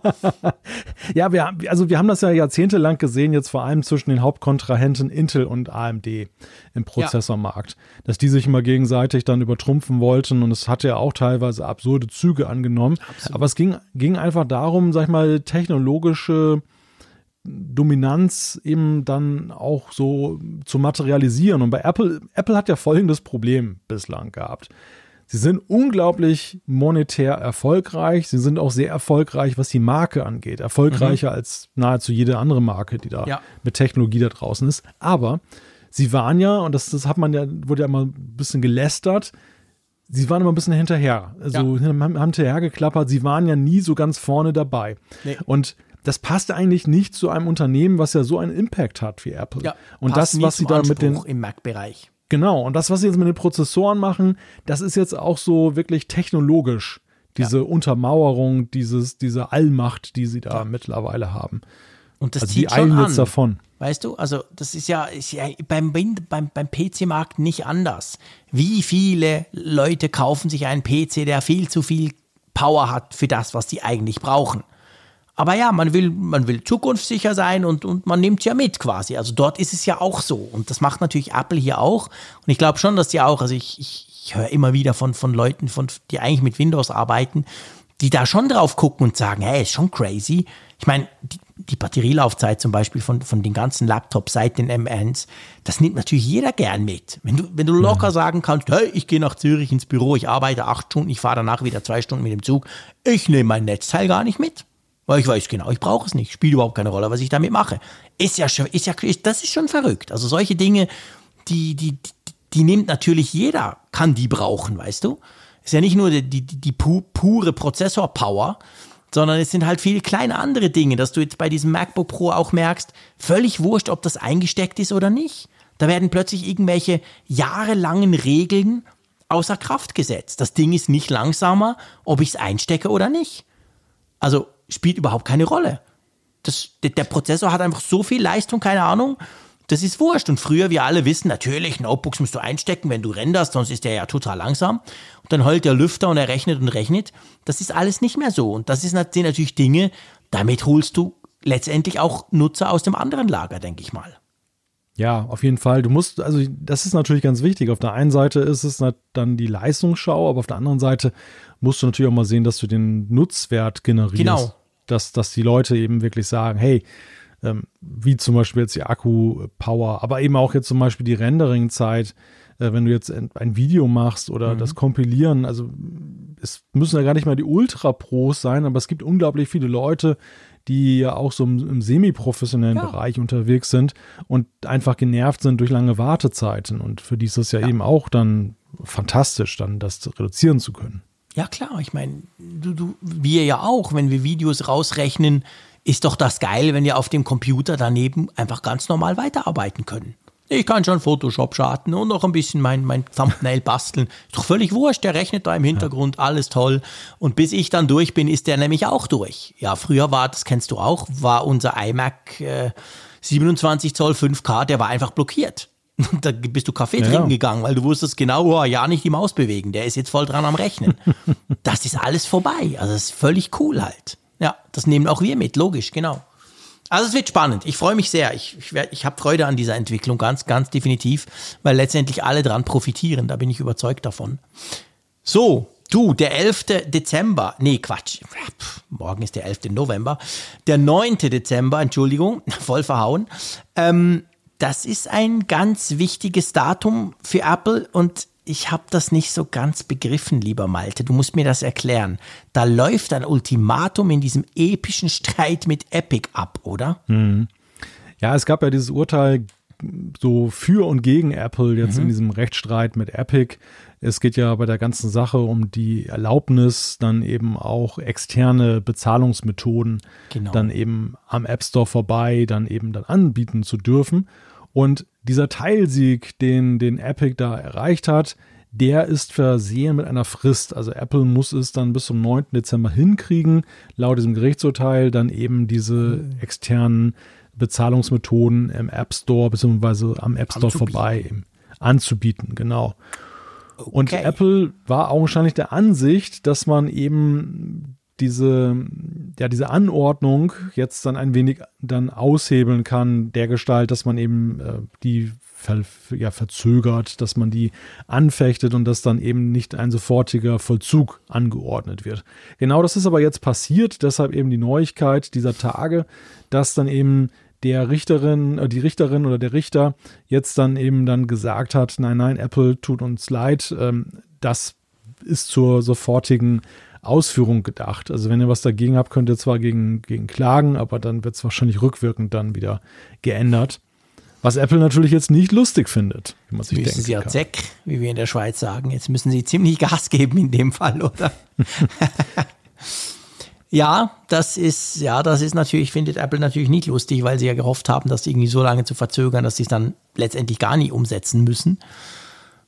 Ja, mal gucken. Also ich bin gespannt, was da am 9. Dezember passiert, oder? Meinst du, Apple ja. setzt das um? Müssen Weil ich meine, ja, das oder? Problem ist ja, wenn du es umsetzt, kannst du es ja danach schlecht wieder wegmachen, oder? Hm. Das ist ja immer schwierig, was, was, was da ist, quasi dann wieder wegzunehmen. Es wäre natürlich einfacher für Apple jetzt quasi, da sie das ja grundsätzlich nicht wollen, dass sie das so hingehend verzögern, bis da mal Neues geht. Es gibt ja sowieso dann, es wurde ja weitergezogen, das ganze Zeug, das, das dauert ja noch Jahre alles. Aber ja, ist schon spannend. Also ich frage mich, ob die, ob die das wirklich dann machen. Wobei man ja auch sagen muss, gell, das ist ja jetzt nicht so, dass wir Sideloading machen können und weiß nicht was alles. Das ist Nein, ja, nein, nein. eigentlich ist das jetzt ein krasser Nebenschauplatz, oder? So wichtig ist ja das nicht. Ja, das sind, es geht um Buttons zum Beispiel, dass man die da einblenden kann und solche Sachen. Also Links so Dinge, so Zeug. Also, von, von denen eigentlich keiner fassen konnte, dass sie überhaupt verboten dass es sind. nicht geht, genau. Ja, richtig, weil auf jeder Website hast du das, aber in den Apps ist es halt ein bösartiger Verstoß. Umso fragwürdig auch Apples Begründung, dass sie gesagt haben, ja, das zu implementieren, das würde halt sehr lange dauern und so. Ähm, Faule Ausrede. Nein, eig eigentlich jetzt nach meinem Gefühl ist es nur so, sie müssen die Zügel im App-Review halt ein wenig dann locker lassen, dass, dass die eben dann jetzt nicht mehr Genau. das beanstanden Sie müssen und sie schon ja das nicht mal Problem gelöst. Richtig. Genau. Sie müssen ja nichts tun. Sie müssen nur zulassen, dass halt so eine App wie Spotify dann halt noch schreiben darf, hey, übrigens, dein Abo kannst du auch auf spotify.com abschließen. Punkt. Also es ist eigentlich super simpel. Faule Ausrede. Tja, hört sich ein bisschen an wie ich jeweils im Gymnasium, wenn ich die Aufgaben nicht gemacht hatte. Da sind mir tausend Sachen eingefallen, aber es war alles Quatsch. Ja, das, das Problem für Apple ist ja, dass sie insgesamt, das ist ja nicht nur Epic, sie sind ja insgesamt momentan wieder sehr stark unter Beobachtung, Ja. was eben so kartellrechtliche Fragen angeht. Und ähm, ja, es ist natürlich so ein, so ein Gang auf dem brüchigen Eis auch für sie, jetzt, wie sie jetzt da agieren. Also jetzt, jetzt auch mit dem Urteil, ähm, ja, sie müssen gucken, wie sie aus der Nummer rauskommen, ne? Ja. Einigermaßen elegant. Ja, genau. Spannend. Mal gucken. Wir werden sehen. Wir werden es verfolgen. Definitiv auch das. Ähm, wenn du ein iPhone hast und dieses iPhone, zum Beispiel im schlimmsten Fall ein iPhone 13, und dieses iPhone knallt dir an den Boden und dann ist ja die Chance, dass zumindest der Bildschirm kaputt geht, ja nicht so klein. Und da war es ja so, vielleicht erinnerst du dich, als das rauskam, kam ja relativ schnell raus, also als das Gerät rausgebracht wurde, wurde schnell, relativ schnell bekannt, hm, da hat Apple so verschiedene Dinge eingebaut, dass wenn du jetzt zum Beispiel zum iPhone-Doktor um die Ecke gehst und der knallt dir einen neuen Bildschirm rein, dann wird zum Beispiel Face ID nicht mehr funktionieren. Und wenig erstaunlich hat das ziemlich viel schlechte Presse für Apple gebracht. Und da ist es jetzt, da, da, da, da krebst Apple so ein bisschen zurück, oder? Richtig, also sie planen jetzt ein Software-Update. Bislang war es nämlich so, wenn du beim offiziellen Apple-Reparatur-Menschen warst, dann, dann hatte der eine Software und konnte damit dann dieses Face-ID-Modul wieder freischalten, wenn dann der neue Bildschirm eingebaut war. Und diese Software-Sperre, die will Apple jetzt mit einem Update aus der Welt schaffen. Das heißt dann eben, dass jeder dann da einfach ein neues Display dann einbauen kann und kann dann Face-ID wieder benutzen. Genau, weil das ja im Allgemeinen ein Bruchteil kostet als das, wenn du zu Apple gehst. Ähm, klar, ob man das macht oder nicht, ist ein anderes Thema. Wir hatten das auch schon diskutiert gehabt. Ich habe da so unterschiedliche Erfahrungen gemacht, habe ich ja auch erzählt. Kamera, die dann trotzdem plötzlich nicht mehr ging und andere Dinge, die super funktioniert haben. Also da muss man natürlich ein bisschen gucken, aber grundsätzlich war das halt schon einfach typisch Apple, dass sie quasi per Software das unterbinden, so nach dem Motto, hey, wenn du halt zu einem Fremden gehst, dann geht halt Face ID nicht mehr, selber schuld. Und dass das jetzt nicht mehr ist, finde ich begrüßenswert, oder? Ja, das ist begrüßenswert. Die Frage ist halt, welche Motivation hat das? Ist das jetzt wirklich Überzeugungsarbeit gewesen, die geleistet wurde, oder ist es schlichtweg auch so, dass Apple da ein wenig vorsichtig ist, jetzt mit Blick ähm, Reparierbarkeit, dass das dann ganz schnell in eine Rechtsform gegossen wird und dass sie dann womöglich dann weitergehende Zugeständnisse machen müssten, zum Beispiel eben ja auch, also da werden ganz schnell auch die Fragen kommen, warum kann ich meinen Akku nicht einfach dann per Wechselfach sozusagen eben austauschen? Genau. Etwas, was Apple natürlich um gar keinen Preis möchte. Ja, ganz genau. Also ich glaube, das ist Genau der Punkt. Also, also es gibt ja in den USA Bestrebungen, das quasi festzuschreiben gesetzlich und so. Und das sind natürlich wie immer, die Silicon Valley Companies haben ja immer extrem Angst davor, dass etwas festgeschrieben wird, gesetzlich quasi ihnen vorgeschrieben wird. Der Zuckerberg bei Facebook ist ja da nicht anders. Und dann macht man halt schnell ein Zugeständnis quasi. Und das sieht für mich schon sehr, sehr stark danach aus. Also das ist ganz klar so eine Geschichte, damit man dann sagen kann, hey, ist doch gar nicht nötig, guck, bei uns ist das alles easy peasy und so. Ja, also, mal schauen.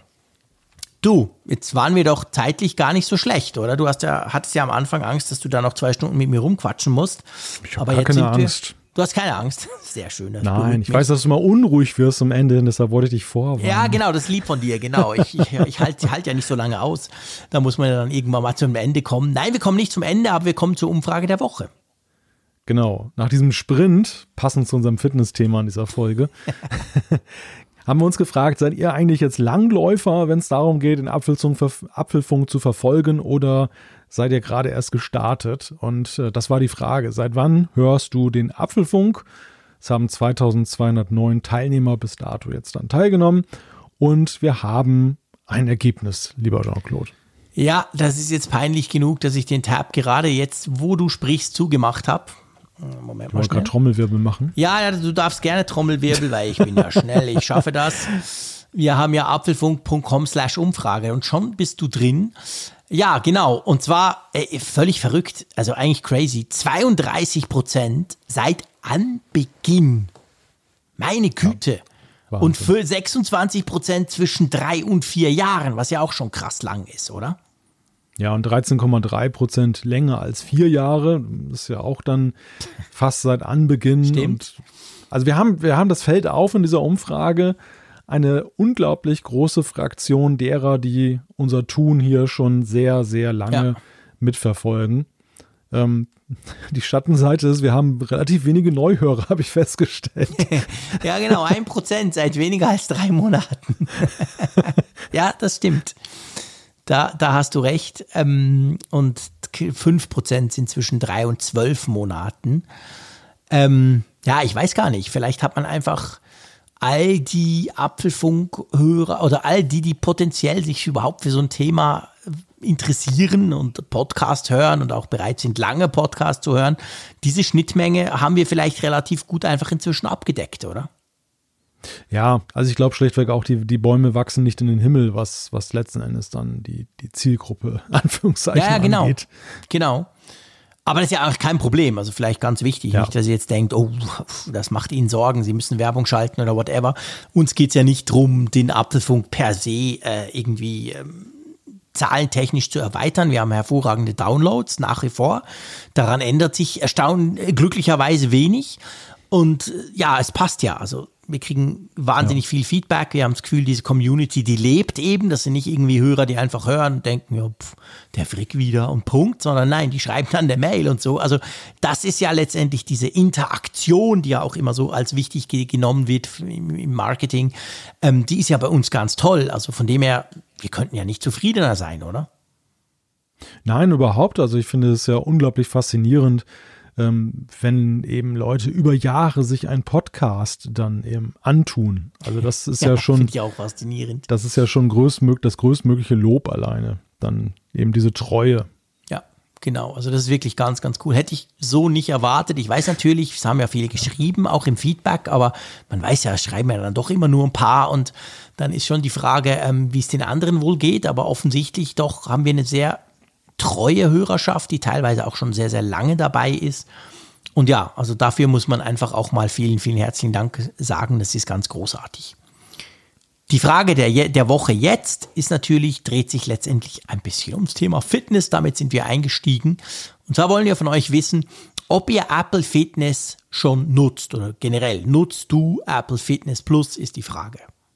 Genau, und dann gibt es die Antwortoption Ja, mache ich schon oder Ja, plane ich. Dann gibt es Nein und äh, keine Ahnung, falls ihr euch genau. noch nicht entschieden habt. Genau, das sind dann die drei. Ähm, die Möglichkeit, ich bin so sportlich, ich brauche das nicht, die gibt es nicht, aber die könnt ihr uns natürlich gerne schreiben.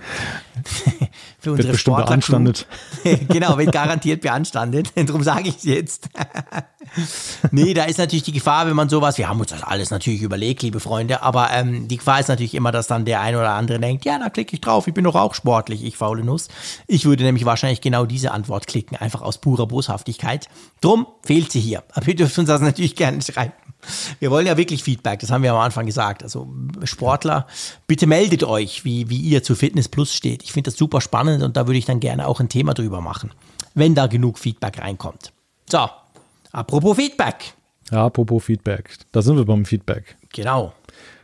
Die erste Frage kommt von Markus und zwar zu macOS Monterey. Er sagt: Hallo, ihr beiden. Eventuell sollte man wirklich mit frühen Installationen und Updates warten. Habt ihr auch so viele Bugs in Monterey? Er hat zum Beispiel festgestellt, dass äh, da nervige Kalendermitteilungen kommen, die nicht enden, beziehungsweise immer wieder erscheinen, dann dass Apps aus dem Dock, die einem speziellen Schreibtisch zugeordnet sind, auf einmal auf Wanderschaft gehen, dass die Kalender sehr, sehr langsam aktualisieren. Also wenn zum Beispiel ein Termin geändert wurde, dauert die Synchronisation zum iPhone extrem lange. Das sind alles Kleinigkeiten, schreibt er, die jedoch nerven. Und wie gesagt, die Frage, hat das noch jemand anderes?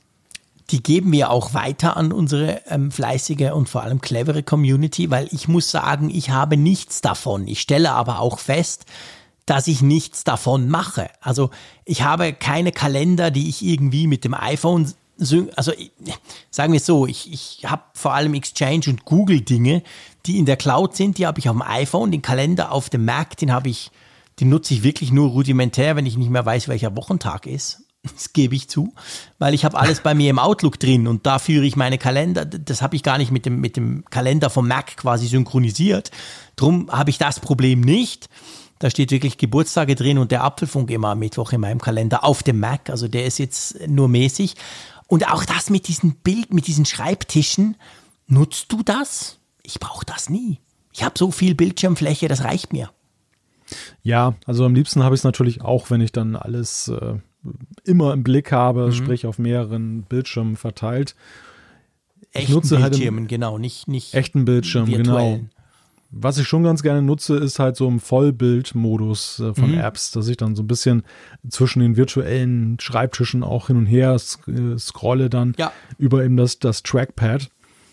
Aber mehr auch nicht. Ja. ja. Also, und du hast auch keine von diesen Problemen, oder?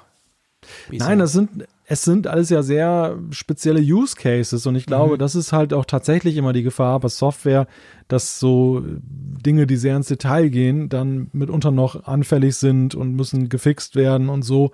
Das, das ähm, unterscheidet halt das jetzt von den großen Funktionen, die ja eher unter Beobachtung waren. Ja. Ganz genau. Also, wenn ihr sowas ähnliches habt oder noch viel besser natürlich, wenn ihr quasi ein, ein Fix dafür habt zum Beispiel, dann dürft ihr euch gerne bei uns melden. Wir würden das dann dem Markus zurückmelden oder auch in, in die Feedback-Sektion dann wieder ein, einbauen. So, ähm, dann komme ich mal, lass mich mal kurz überlegen. Ich komme, glaube ich, mal zum Gym.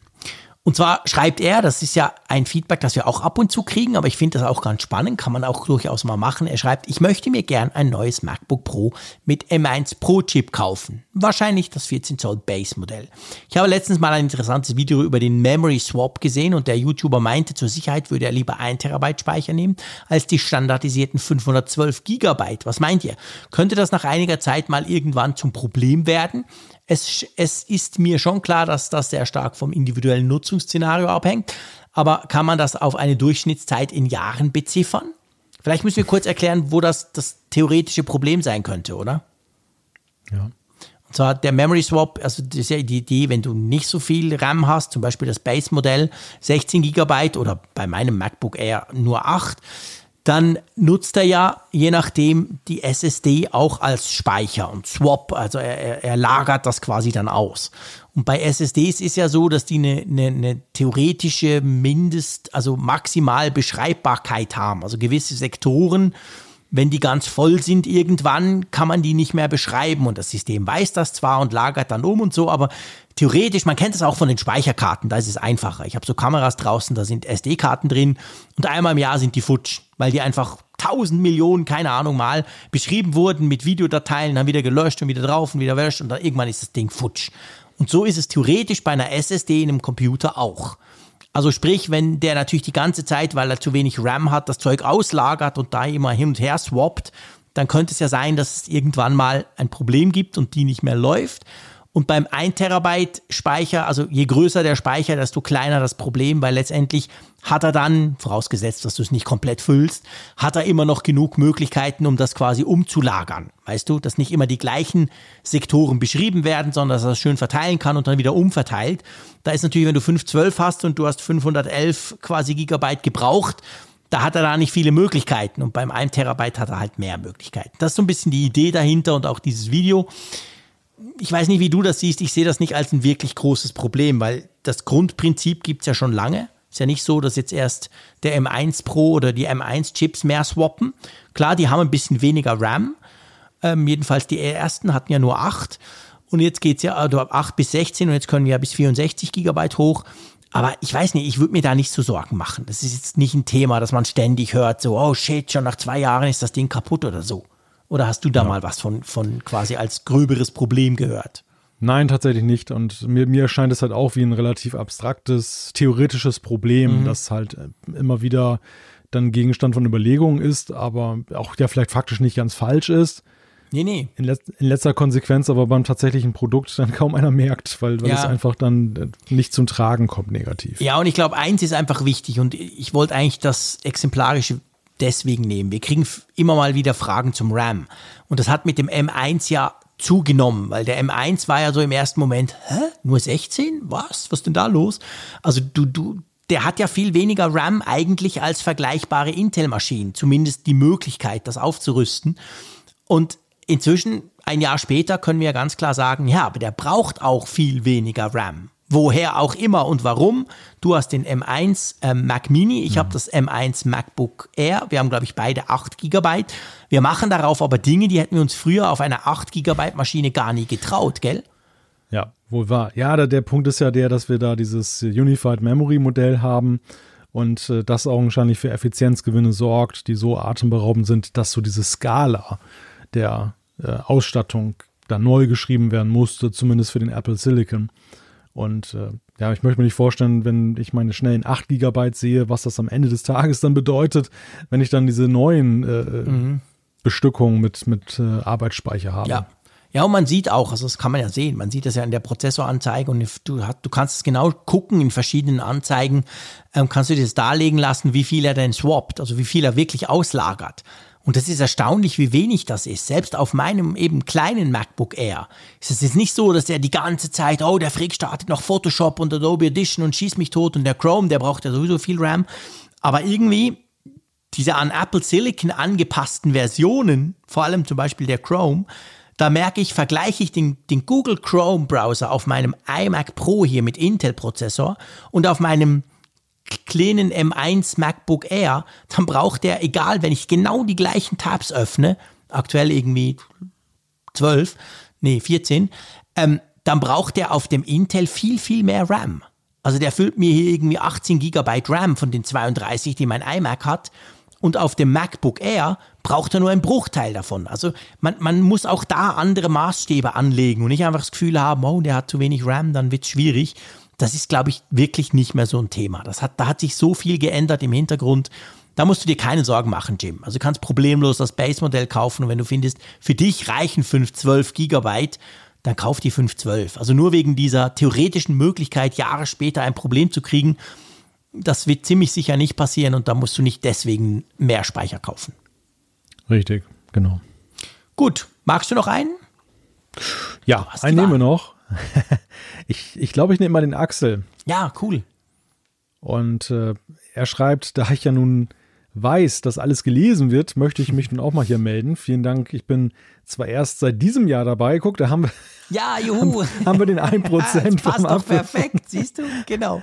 Aber es macht mir sehr viel Spaß zuzuhören und zu schauen. Und dann habe ich noch eine Frage, schreibt er. Ihr erzählt immer, ihr kauft die Geräte selbst und arbeitet damit. Seid ihr beide selbstständig? Denn ich kenne es nur so, dass ich immer von meinem Arbeitgeber ein Laptop oder PC bekomme. Da habe ich noch nie etwas gekauft. Das wundert mich etwas. der Axel ist nicht der Einzige. Wir haben noch zwei, drei Fragen in die gleiche Richtung bekommen. Lustigerweise zu, zur 300er Folge. Ich glaube, wir haben da wahrscheinlich drüber gesprochen oder so. Oder vielleicht war es auch die Folge vorher, wo wir die MacBook Pros so ein bisschen ähm, vorgestellt haben und gesagt haben, was wir uns dann kaufen werden. Ja, ist gut, wenn ich mal sage, ich nehme an, du wirst dann wahrscheinlich ähnlich beantworten. Einverstanden? Ja. Also bei mir ist es ganz einfach. Natürlich kriege ich von meinem Arbeitgeber äh, einen Computer und wir können sogar auswählen, ob Mac oder, oder PC. Es ist so alles Laptops. Also bei uns hat niemand was anderes als ein Laptop. Ich habe ein MacBook Pro aus 2017 ohne Touchbar. Das gab es ja mal. Ähm, ja, und das ist halt relativ langsam. Äh, damit kann man arbeiten. Kein Fra keine Frage. Also es, ich kann auch nicht argumentieren, ich brauche was viel, viel Schnelleres. Da, damit kann man arbeiten. Aber es ist halt so, klar kann ich auch mit dem Fahrrad zum Bahnhof fahren, aber wenn ich die Möglichkeit habe mit dem Auto, ist es eigentlich cooler, vor allem wenn es regnet. Also weißt du, was ich meine? Ich will damit sagen, mir reicht das halt nicht. Und ich hatte vorher schon einen Mac, weil ich vorher schon viel am Mac gearbeitet habe und auch nicht unbedingt immer nur für die, für die Arbeit arbeite. Drum ist es bei mir tatsächlich so, vor allem seit ich im Homeoffice arbeite, ähm, dass ich diesen, diesen Laptop, den lasse ich irgendwie einmal im Monat an, damit er alle Updates machen kann, damit die in der IT nicht meinen, ich hätte gekündigt. Aber sonst brauche ich den nie, weil ich arbeite einfach viel, viel lieber an meinem geilen, riesigen iMac. Punkt. Und das leiste ich mir. Ja, klar, ist so. Ich müsste das nicht. Ich könnte auf diesem blöden Laptop arbeiten und hoffen, in drei Jahren mal einen neuen zu kriegen, aber das will ich nicht. Ja, bin ich ganz ehrlich. Wie sieht das bei dir aus? Ja, ist relativ ähnlich. Also gegenwärtig habe ich sogar nur einen stationären Rechner, arbeitstechnisch. Mhm. Und äh, wird, also die Umstellung auf einen mobilen Rechner steht bevor, aber gleichwohl ist das halt erstens mal ein Windows-PC, mhm. was für mich schon mal per se nicht so reizvoll ist. Und äh, ja, gut, also das letzten Endes sind es halt auch dann eben die Privatgeräte, die ich mir selber kaufe. Ja. Die einfach genau. so für meine, meine Aktivitäten, die ich privat mache, das, das Programmieren ist privat, äh, das äh, Videodrehen ist privat. Also da, mhm. da gibt es keine Firma, bei der ich angestellt ja. bin, die mir dafür einen Rechner zur Verfügung stellt. Ja, bei mir war es ähnlich vorher und inzwischen ist es so halt, weil wir ja fast ausschließlich noch im Homeoffice arbeiten. Das ist ja bei uns das neue Normal geworden. Äh, klar, man kann argumentieren, ja, aber Frick, du, du nutzt deinen iMac, den du mit deinem eigenen Geld teuer gekauft hast und ganz viele Stunden pro Tag arbeitet der ja eigentlich für meinen Arbeitgeber. Also sprich, der wird ja verbraucht durch den Arbeitgeber.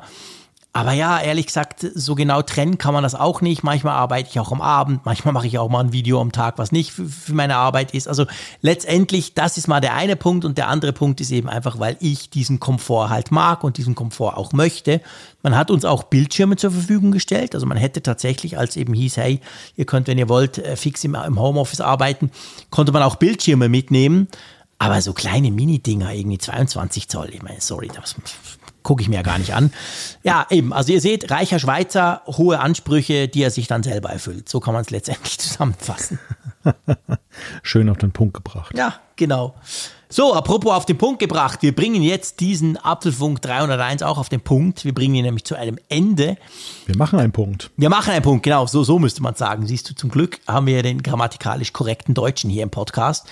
Ähm, ja, lieber Malte, vielen Dank. Hat wieder Spaß gemacht. Vielen Dank euch da draußen für das viele Feedback, aber auch, dass ihr uns einfach zuhört. Das ist ja auch nicht selbstverständlich. Sehr, sehr cool. Ich bin überzeugt, nächste Woche haben wir wieder andere coole Themen. Freue ich mich schon sehr drauf. Ähm, ja, macht's gut, bleibt gesund und bis bald. Tschüss aus Bern. Ja, vielen Dank an unseren Sponsor dieser Folge, SetApp, für die Unterstützung. Und ansonsten kann ich mich eigentlich nur vollumfänglich dahin wünschen, anschließend, lieber Jean-Claude, bis nächste Woche. Tschüss von der Nordsee.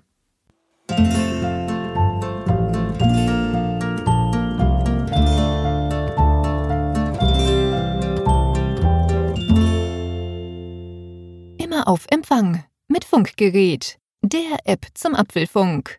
Lade dir jetzt Funkgerät für iOS und Android kostenlos im App Store und bei Google Play.